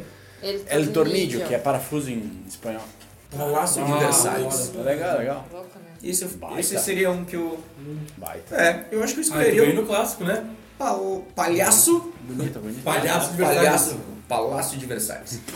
Passo de Versalhes. Que altura que tem isso aí? Imagina o palhaço Aqui a gente tava Versalhes na, na da avenida. Ford. Meu Deus do céu. Não é sobre arrependimentos. Não é o que, que tu se arrepende ou não se arrepende. Mas assim, tu consegue voltar no tempo agora. Lá pra quando tu passou no vestibular. O que, que vocês fariam diferente na jornada? Que vocês aprenderam depois de se ferrar. Dizer, não, isso aqui eu Se faria eu assim. soubesse disso antes, Isso. eu faria diferente isso. Ter aprendido softwares. Isso facilita muito a vida da gente. Todo mundo concordou, acho que realmente é. E não ter jogado cimento na minha professora. Ah, realmente, que isso é importante também.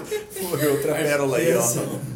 Outra É, pérola. e Eu jogar cimento. É, faz toda a diferença. eu Acho que realmente realmente. será que eu pergunto se ele já tava duro? É, Não, não, era Ah, tá. Era massa de reboco. Ah, beleza. Só chapiscou, professora. Mas ela era tão feia assim. Não, era insuportável. Insuportável. Eu não vou falar o nome dela aqui porque. Eu fico um abraço pra ela. É. Se tu é insuportável a ponto de jogarem reboco em ti, realmente Não, é, não, parabéns. Era meu último semestre na faculdade. Não só ela era professora, né? Mas ela era coordenadora do curso. Legal. Fez a vontade de muitas Muito. vezes que a Camila pensou em.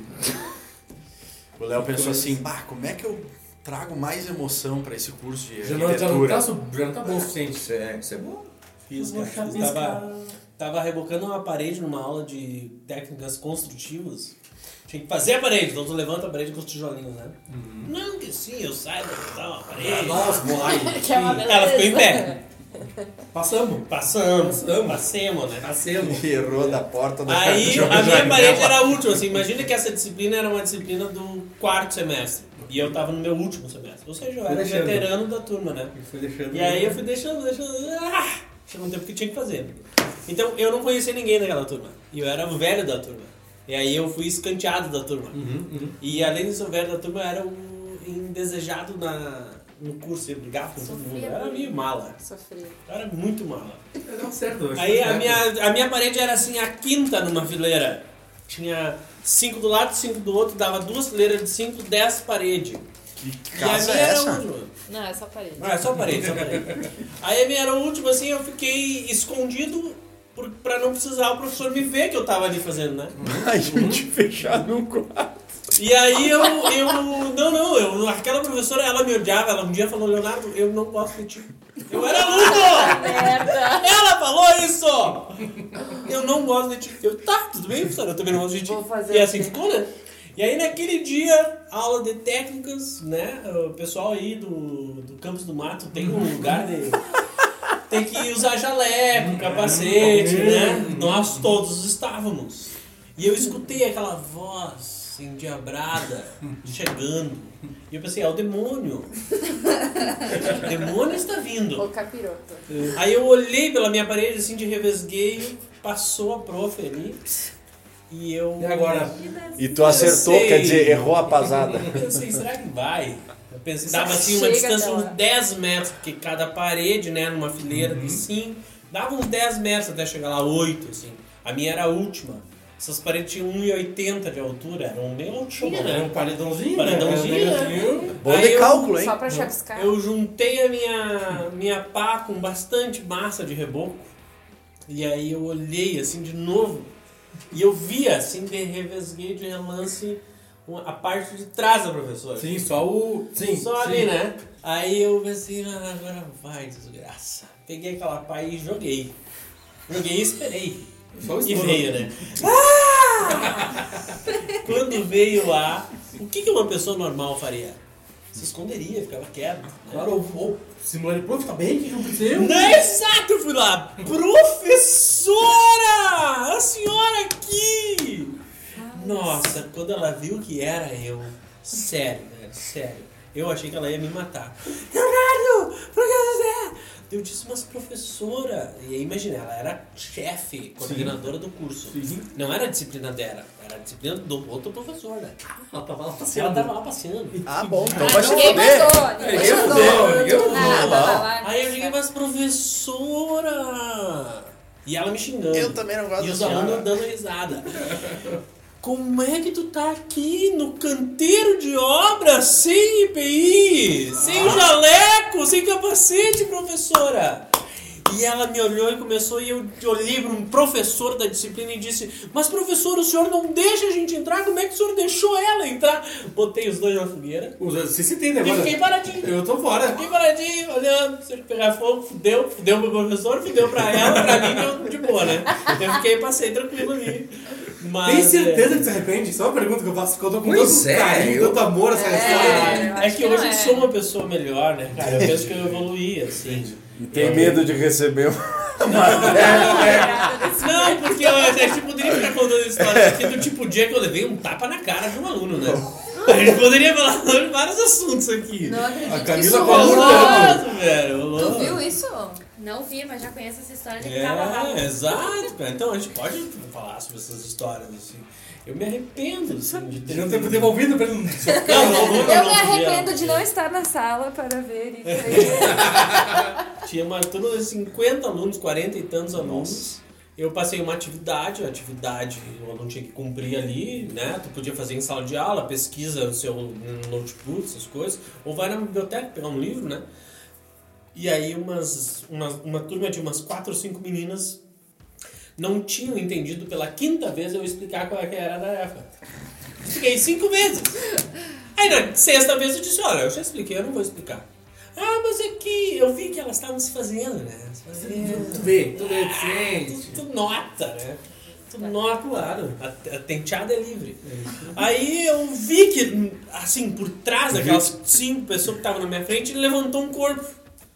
Um indivíduo, meliante de Meliante. Nosso, nosso sistema. grande, né? Vamos ver, né? O, Vamos ci- ver. o cidadão levantou e eu sentado na minha cadeirinha, Tranquilamente. bem sentadito, falando para as meninas, olha, meninas, já expliquei, né? Pesquisa aí, eu vou na biblioteca. Não vou explicar de novo. Nisso o menino se para em pé ao meu lado, me olha e me dá um tapa na cara e diz, tu tem que explicar. E sai. Simples assim. Aí tá, daí. Ele não tinha tomado remedinho. É, não, isso, É, realmente, Jesus. realmente. isso aí é coisa que não toma remédio. É, eu acho que naquele dia ele não tinha tomado Quem não é medicado, isso Mas aí. ele era Ou, amigo, ou pelo ele menos, tinha. das pessoas pra defender. Ele era Não, aluno. ele, ele era aluno. É, ele era Ah, aluno. não, pô. Era, Não, aluno sim, mas... A esse ponto. Aleatoriamente. Não era nem com ele de papo. Tinha nada a ver com ele. É, daí eu fui lá e conversei com ele, né? Conversei na frente da turma. Aí eu disse, olha, tu sabe que tu não pode fazer o que tu fez, né? Tu abre um precedente pra eu reagir da mesma maneira contigo. E eu Mas sou daí eu sou do- moleque. Hã? Eu sou jiu-jitsu, tá ligado, né? Não, não, eu era bem... Tu não era ainda. entendi. Eu era faixa branca, né? Agora eu sou uma faixa branca. Agora eu quero ver se eu Agora, batalhão. agora. Porra. Que nada, daqui a pouco Ia pra puxa. cima e era Sangue frio. Pá, pá. Sangue frio, cara. Isso aí, É, cara. aguentar um. Que horror. Nossa. Eu já tive muita vontade de fazer, mas não, não concretizei o ato. Nunca. Não façam isso, gente, é bem feio. É, não é, feio. Bem ruim, né? Camila, vamos Não Se maltrate tiver pra os fazer professores. isso, desiste do curso. Nossa, eu acho que se eu estivesse na sala, eu não ia, nem eu não ia saber como reagir. Eu tu ia levantar e bater palma, certeza. Cara, eu ia ficar tipo assim. Eu acho que dava uma cadeirada no cara. Vou fazer, eu Que ia que fazer. de pra baixo. Seu merda. Moleque. É. Seu moleque. Que doido. Camila, algum arrependimento nesse período arquitetônico de sua vida aí? Ah, ter Meu- começado. Ter feito vestibular. Não ter feito curso de cabeleireiro minha avó disse ia pagar. Verdade. Tá, mas falando sério, eu acho que eu não procrastinaria tanto. Eu seria uma pessoa mais regrada. Porque eu tinha, eu tinha muito problema com isso. E, mas não era porque eu queria, era porque no início do projeto tu tem que ter um maldito de um conceito. O maldito do conceito. O conceito o ódio. Conceito era aquele que me. Ódio. Nossa senhora. Era que me de- aquele momento que me deixava com raiva. E tu tinha que ter o tal do conceito pra te começar a fazer o projeto. E eu não conseguia fazer o conceito. Né? Consequentemente, não tinha projeto. Ah, Camila sofria, cara, tipo, de semanas fechar. O negócio era tenso. né? Eu acho TCC. que isso seria uma coisa que eu faria diferente, sabe? Eu já ia começar a, a pensar em conceito no, no semestre anterior pro outro, assim. Né? Hoje eu sou bem mais organizada com, com prazos e etc. Até nos últimos, nos últimos ah, semestres da faculdade já era assim. Uma coisa que com certeza eu faria diferente era tentar cumprir os prazos assim à risca e fazer tudo para aquele prazo. Porque muitas vezes eu não conseguia fazer tudo para prazo também. E é muito ruim isso. Eu nunca tive problema com prazos, que eu me lembre. Ah, cara, o que eu me arrependo? Às vezes eu me arrependo de não ter, sei lá, ah, pesquisado mais, loqueado mais, pirado mais nos projetos. Ter visto o sol sabe? Ou tipo, Se bem que eu te garanto, te garanto que viu muitas vezes sol. muito, nossa. Muitas vezes. Muitos passarinhos primeiros, assim, cantando. Tu, acordava o galo. Eu acordava ele. Entendi. Eu acho que é isso, assim, às vezes de ter mais ah, coragem de defender minha ideia ou procurar com outras palavras defender aquilo que eu tava pensando, sabe? Porque muitas vezes o professor também não tem uma bola de cristal pra dizer, pra para entender exatamente Já tá aquilo que tu tá cabeça. tentando É. falar, entendeu? E aí tu Não precisa ser eu meio que tá desistia. É, daí a gente meio que se amedrontava e pensava, não, eu nem vou continuar explicando porque pode ser que piore, sabe? Aí tu tá pensando em outra coisa, aí já se É, complicava. eu seria, e- eu teria menos medo nessa parte de, de defender e de expor a, a ideia. E eu acho que me aprofundaria mais em algumas coisas, assim, de materialidade, de, de explorar a forma, essas coisas. Legal que essa pergunta ela, ela, ela tem dois propósitos, né? É, revisar os, essas, essas situações do passado e também se preparar para o futuro. Né? Exato, É, isso exatamente. aí. Curto e grosso, qual foi a maior decepção da profissão depois que tu se formou?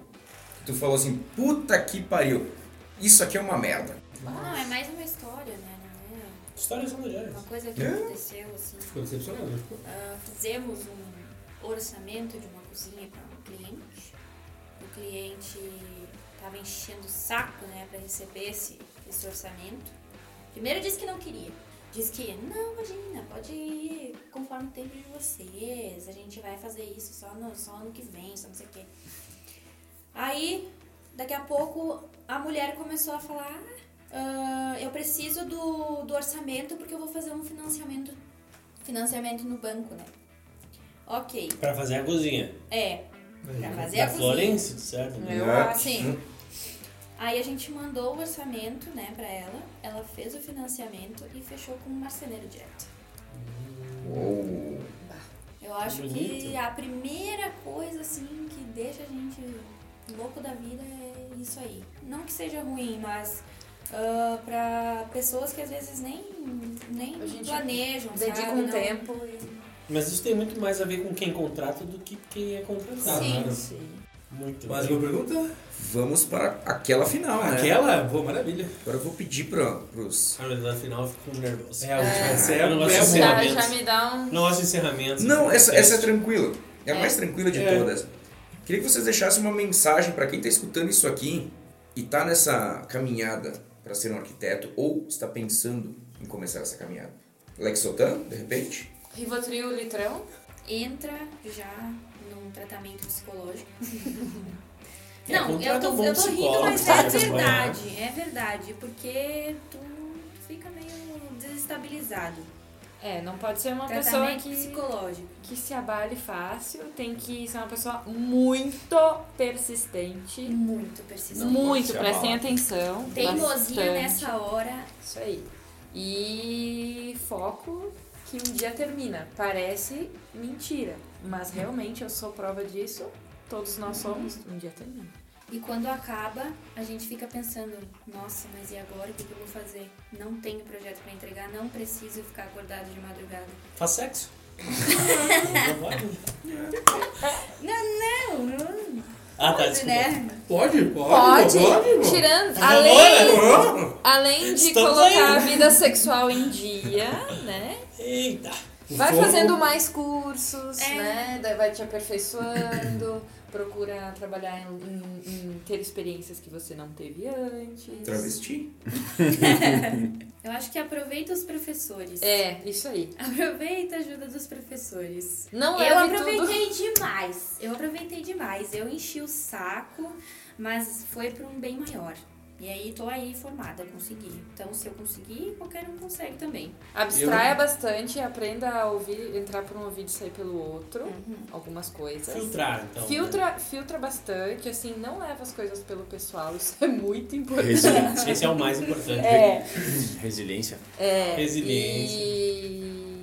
Não dá tapa nos professores. Não dê tapa, não jogue cimento. Ah, aproveita bastante as viagens da- do curso, aproveita É, é bastante a turma da, do bar, da sinuca. Essa vivência é bem legal. Colégio Faça amizade Faz amizade pra ouve o Faça contatos. Faz amizade pra vida. Exatamente. Faça contatos, que isso é muito importante para nossa área. Network, né? Ajuda bastante, É o ajuda famoso muito. network. É. E os profs são seus amigos. Pode não parecer algumas vezes, mas eles são. Arquiserra Estúdio Arquitetura, Eu vou estamos dizer, à eu dizer o seguinte, ó, que se tu tá estudando arquitetura e tu não teve aula comigo, isso te fudeu, né? Segundo, se tu vai pensar fazer um curso de arquitetura, espera um pouco que eu vou formar um curso, só eu vou ser professor, daí tu vai ter a melhor aula do mundo. Ah, muito bom. Ai, E isso que essa ideia não saiu assim, é, com cerveja, com charuto. Não, com eu não tenho água. nada disso. Uma só água. água. E se você vê que lá no meio do caminho, pode ser no meio do caminho, não realmente não é aquilo que tu quer fazer, muda. Muda. Muda porque assim, ó, dali pra frente é morro abaixo e o poço não tem fundo. Dali pra frente É é, só pra dinheiro jogado trás. fora e infelicidade com certeza. Troca, faz interiores que é muito mais fácil. Não é feio desistir, não é feio trocar. É muito mais saudável, melhor pra tua vida tu perceber que tu pode evoluir em outra área e abrir mão, talvez, de uma de um desejo ou de um sonho que tu imaginava poder ter, né? Ou de um sonho que a tua família tinha. Te encaminha. Sacrificar tanto tempo e dinheiro só por um sanduíche de vidro não vale a pena. Chegamos no final de mais um episódio e antes das minhas considerações finais eu vou passar a palavra para meus colegas de bancada e para os convidados. Então, pessoal, é, muito obrigado a todos que nos ouviram até aqui. Agradecemos a paciência, a preferência. Três pessoas que ouviram nós, As três pessoas que ouviram a gente. uma é minha mãe. Falando quase o, três horas né, de gravação aqui, então muito obrigado. Me sigam nas redes sociais, arroba Zacategner, que eu tenho o sonho de ser é, Influencer. modelo plus size, tá? De moda de praia. Então quem puder me seguir, dá essa chance pra mim. E recebidas em comida também. E é isso, sigam lá e tamo juntos. Unboxing de cheeseburger. Nossa, eu adoraria ver o Zaka com o maiô do Borat. Eu também. A gente pode Cara, promover Seria o mínimo engraçado. Tudo tem seu preço, velho. É, é isso aí. Eu deixo na- até o bigode. Na Globo Rural, né? Putz, isso, cara, é isso. Então, quero agradecer mais uma vez por estar aqui novamente, por não falar sobre morte. E também quero pedir que me convidem mais vezes, porque eu quero sim pedir música e eu quero ser membro da, da bancada. Também para me seguirem né, nas redes sociais, Kamehameha, eu faço muitos vídeos de skincare, por favor, bem blogueirinha. E também seguir o Instagram profissional, que é Nas Studio Arc. Tá começando, né, engatinhando, mas logo vem coisa boa por aí. Então, valeu galera, muito obrigado, senhores da bancada, senhoritas convidadas, arquitetas e urbanistas, arquiteto e urbanista, professor maestro, futuro coordenador do curso de arquiteto, arquitetura e urbanismo, senhor Léo. Nossa gente. chegou a se ó. Chamou Vai a pra gente pressão, aí. vai pra pra pressão. cima. Muito obrigado pelo convite, é, adorei participar e é isso aí. Então, galera, queria agradecer o convite do, dos senhores aqui da bancada, Matheus também, por ter me enchido o saco para eu participar, foi bem legal. Quero dizer que podem me convidar mais vezes também, a gente vem aí participar. E acompanhem a página da Arquiserra Estúdio Arquitetura, que também está com projetos bem legais, alguns projetos, alguns projetos novos que vão vir. E tem site, tem Instagram, tem LinkedIn, tem tudo aí pra vocês acompanharem. Muito obrigado à mesa aí, composta pelos colegas grande, maior ainda, que eu não lembro os nomes. é, MC pequeno e menor. é tipo isso. É, obrigado mesmo à turma do Fio Desencapado pela participação no programa. Espero ter contribuído aí para os ouvintes, né, colaborarem com a gente. É, desejo a todos, né, um, um final de ano aí que seja melhor do que o ano que a gente teve, né? É, eu não vou deixar meus arrobas, nada disso, porque eu não gosto muito de rede social, sou meio avesso essas coisas mesmo, nem sei direito essas coisas, usar isso. Ah, mas fico muito feliz e se a gente pode, né, já se, se convidar, me convida aí para um próximo podcast. Gosto muito de assuntos de serial killer, de gauchismo, né? Coisa de gaúcho, assim, tem cada caos dos meus irmãos, velho. E nem ensinei pra vocês como é que se fala hall. Hall, hall, né? Ah, Minha mãe me ensinava a falar hall. É, hall é aquele espaço que quando tu entra em casa tem um espacinho, né? Hall de entrada. Hall, hall de entrada. Hall. Não é assim que se fala hall, né? Não, Não. é assim, hall. Não. Minha mãe, ela tem um jeito peculiar de falar. Eu vou ensinar vocês. Você tem que, antes de pronunciar o A, dar uma travada. E aí tu fala o A com um acento e o L bem puxado. Ok. Tipo assim, ó. All. E a Aí eu deixo esse all de muito obrigado pra vocês.